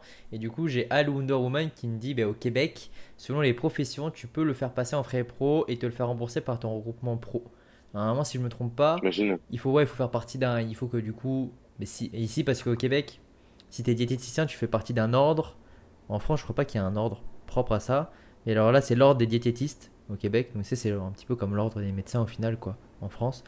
Et euh, il faut vraiment rentrer dans ça. Ils sont très. euh, c'est très strict par rapport à ça, ici au Québec. C'est pour ça que moi, en tant que coach, qui ai des formations dans le coaching sportif, mais aussi en nutrition, mais qui est pas qui fait pas partie de l'ordre des diététistes, il y a des termes qui sont illégaux pour moi, du moins, où je n'ai pas le droit de me faire passer pour un diététiste. Donc, en- encore une fois, ça met- ça un peu plus, tu vois, des, des barrières par rapport à ça parce que euh, ben, tu, tu peux facilement, tu sais, genre, déborder de tes compétences parfois. Et euh, ici, c'est plus euh, structuré. Mais encore une fois, le, le coaching en ligne est, est bien vu, mais très peu répandu d'ailleurs, je trouve, au Québec. Après, peut-être que du coup, à Wonder Woman, tu vas me dire l'inverse. Mais moi, je vois énormément de. C'est un petit peu plus old school. Énormément de coaching présentiel. Et quand les gens ils voient que je fais du coaching en ligne, ils sont en mode euh, c'est quoi? Tu vois, même des jeunes hein, à ma salle de sport. Donc, Eh ben. euh, ouais, en mode, euh, tu vois, pour eux, c'est vraiment coaching en, en- en présentiel. Après, euh, euh, je sais pas si c'est plus par rapport à la culture ou autre, parce que ça m'étonne. En Amérique, c'est très très coaching en ligne. Je pense que ça doit être les premiers à, à s'être lancés là-dedans. Mais euh, voilà, après, c'était tout simplement les gens que j'ai rencontrés hein, aussi. hein. Je peux être biaisé sur ça. Mm. Euh, alors, Franck qui nous dit les Français ouais, perçoivent la protéine toujours comme de la drogue et la créatine aussi, ouais, donc euh, oui, oui. Euh, tout simplement, encore une fois, on en revient. hein. L'éducation sur la nutrition, je pense. hein. Punaise, la créatine, on voit encore de ces posts. Oui, j'ai essayé de la créatine pendant un mois, voilà ce qui s'est passé. C'est- c'est cool. Je suis, euh, devenu encore plus, je transformation- suis devenu encore plus con qu'avant, putain. Je comprends pas. Ouais, ouais, voilà, tu vois, au- transformation fabuleuse. c'est fou. Mais tu vois, au Québec, voilà, ça c'est que du présentiel parce que c'est beaucoup une culture de réseautage ici. Donc, euh, c'est bien ce que, ce que j'avais à, remarqué par rapport à ça. Il y a Lisa, donc du coup l'élève de Kevin, qui nous dit que de toute façon, si on devait s'arrêter au jugement des gens, on ne ferait rien. Exact. Ça c'est c'est sûr et certain. Et après, et souvent dans les salles, c'est souvent les personnes les plus expérimentées et les plus celles qui s'y connaissent au final le plus, qui sont les plus gentilles et qui t'accueillent euh, le mieux, tu vois. C'est ce que je viens de dire, Franchement, j'ai jamais- dire l'inverse lui. Ah bah tu vois. Ah ouais? Euh, enfin, il va dire que Ah, quand- ah. non, non, non, il va dire, euh, il va dire dans ton sens, mais il a dit l'exemple inverse. Quand les gens n'y Ah oui, connaissent rien, ils jugent très facilement. C'est toujours ceux qui en savent le moins ouais. qui l'ouvrent le plus. Mais c'est un, c'est un- voilà, un comparatif. c'est- c'est- ça devient, tu sais, à, à celui qui a la plus grande, quoi. Ouais. C'est ce combat Et- d'ego. et- euh, C'est comme dans la vie de tous les jours, en fait. Euh, si une personne réussit, euh, elle a aucun intérêt à descendre ceux qui n'ont pas encore réussi. À l'inverse, si tu réussis plus que d'autres personnes, bah forcément, tu vas te prendre des jugements. Et c'est pareil pour les efforts. Si tu fais plus d'efforts que quelqu'un, bah, tu vas te prendre des jugements dans la gueule, quoi. Ouais, c'est clair. Parce que la personne en question, elle n'a pas euh, encore la force ou la volonté de faire autant d'efforts que toi. Et je, je Ouais. sais pas si vous connaissez, euh, il y a un gym qui s'appelle euh, à, à Vienne qui s'appelle Das Gym. Et euh, c'est c'est un gym immense, genre euh, c'est c'est peut-être euh, pas un des plus connus au monde, mais il est vraiment très mythique, tu vois. C'est très old school et tout. Et dedans, quand je suis allé m'entraîner là-bas, euh, c'est que des anciens, que des bodybuilders. euh, Enfin, c'est c'est vraiment, il y a un niveau de fou. Et quand tu demandes de tourner sur les machines ou quand tu demandes un conseil ou quand tu demandes, c'est des machines de la préhistoire. hein. C'est les trucs. euh, quand tu demandes comment ça, tu te sers de cette machine parce que tu l'as jamais vu de ta vie, putain, le mec est trop sympa. Trop, Ouais. enfin, genre aucun jugement, rien. Et les mecs, ils sont, euh, enfin, ils ont 20 fois ton physique, mais ils s'en branlent, ils sont trop gentils. Ouais, on a souvent cette impression-là que euh, euh, moi, c'est c'est ici là à Montréal, quand mon premier gym, il y a hum, Anthony Cassano qui s'y entraîne, donc c'est euh, un, athlète euh, français, mais enfin franco-canadien, plus canadien maintenant, parce qu'il vit ici, qui a fait Olympia en classique physique l'année dernière. Et tu vois, tu dis, vas-y, le mec, euh, si je vais lui parler, il, va dire, qu'est-ce que tu me parles, tu vois, genre. Mais bon, du coup, vu que j'avais déjà croisé avant, pendant mon premier séjour au Canada, je connaissais vite fait. Et tu vois, t'y vas et c'est- plus des gros nounours, tu vois, genre en mode ouais, carrément, tu vois, ça leur fait hyper plaisir. Et il faut pas avoir peur de ça. Je pense qu'il il faut, il faut, il faut pas regarder d'un mauvais œil ces gens-là si jamais vous commencez la salle. Et euh, quand vous êtes à la salle, vraiment euh, éviter les préjugés en mode ok, lui, c'est un body, il est forcément comme ça. Ou alors euh, en mode lui, il me regarde comme ça, il me juge. Tu vois, c'est euh, c'est- dur, mais c'est pas comme on le pense. Et je pense que les mentalités sont en train de changer. Après, attention, hein, ça dépend encore une fois de là où vous vivez, des, la salle que vous fréquentez. Mais voilà. Attention, dans un extrême ou dans l'autre, en fait, de toute façon, tu regardes, t'es toujours vite catégorisé. euh, vite, euh, tu peux être plus vite catégorisé et jugé. Hein. Bah, que tu sois hip- débutant ou euh, expérimenté body, tu vois. Clairement. Donc, du coup, je suis en train d'écrire dans le chat comme quoi s'il y a des questions, c'est maintenant. Mais bon, de toute- toute façon, euh, il y, a des- il y a des cons partout, au supermarché, à la pharmacie. euh. Oui. Et forcément, Et ceux qui vont à la pharmacie après- aux courses, hein, ils vont à la salle aussi. hein, donc, Après, euh, c'est aussi, euh, c'est aussi à, à nous-mêmes de nous dire, voilà, les, ce que va penser la personne, ça va pas refléter ce qu'on est aussi. Ça va pas, euh, enfin, ça nous appartient pas en soi. Si la personne pense quelque chose, elle est libre de le penser. Oui. Après, euh, après, c'est, euh, c'est aussi à tout à chacun de pas reprendre ce qui nous appartient pas aussi. Carrément. Ouais, c'est très très Et de bien ne pas dit. se laisser impacter par des, par des, par de la négativité, euh, tu vois, Ouais. supplémentaire. On va pas se laisser affecter euh, par rapport à ça parce que euh, bah, la personne n'en a Mm. pas besoin. quoi. Enfin, personne n'en a besoin de ça. Donc, euh, mais voilà, et je pense que euh, le, le- le but par rapport à final de ce sujet-là, c'est vraiment de, aux gens, si vous voulez vous lancer et commencer une activité physique, que ce soit euh, de la salle de sport, euh, du crossfit, de la nage, du yoga, ou peu importe, bah, vous le faites pour vous, vous kiffez. Et euh, si Mm. quelqu'un vous fait ou vous regarde d'une quelconque manière, c'est que cette personne elle a rien compris et que elle est littéralement débile. Voilà, on va pas, on va pas peser les mots, la personne est débile parce que si demain quelqu'un veut avoir du changement, un objectif physique, il faut bien commencer. Tout le monde a commencé un jour. Et si cette personne-là juge ça, bon bah, il faut, faut même pas perdre de temps avec ces gens-là, tu vois, il faut même pas leur donner une once d'énergie. Autre chose à faire. Est-ce que vous voulez ajouter quelque chose Pendant ce temps, le chat, si vous avez une question nutrition, entraînement, c'est maintenant ou jamais. On va bientôt couper.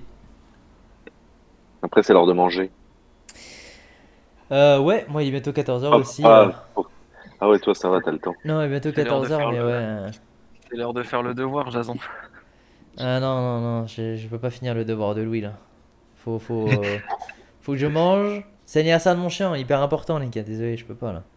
Tu lui feras un euh, bisou. Louis va attendre demain.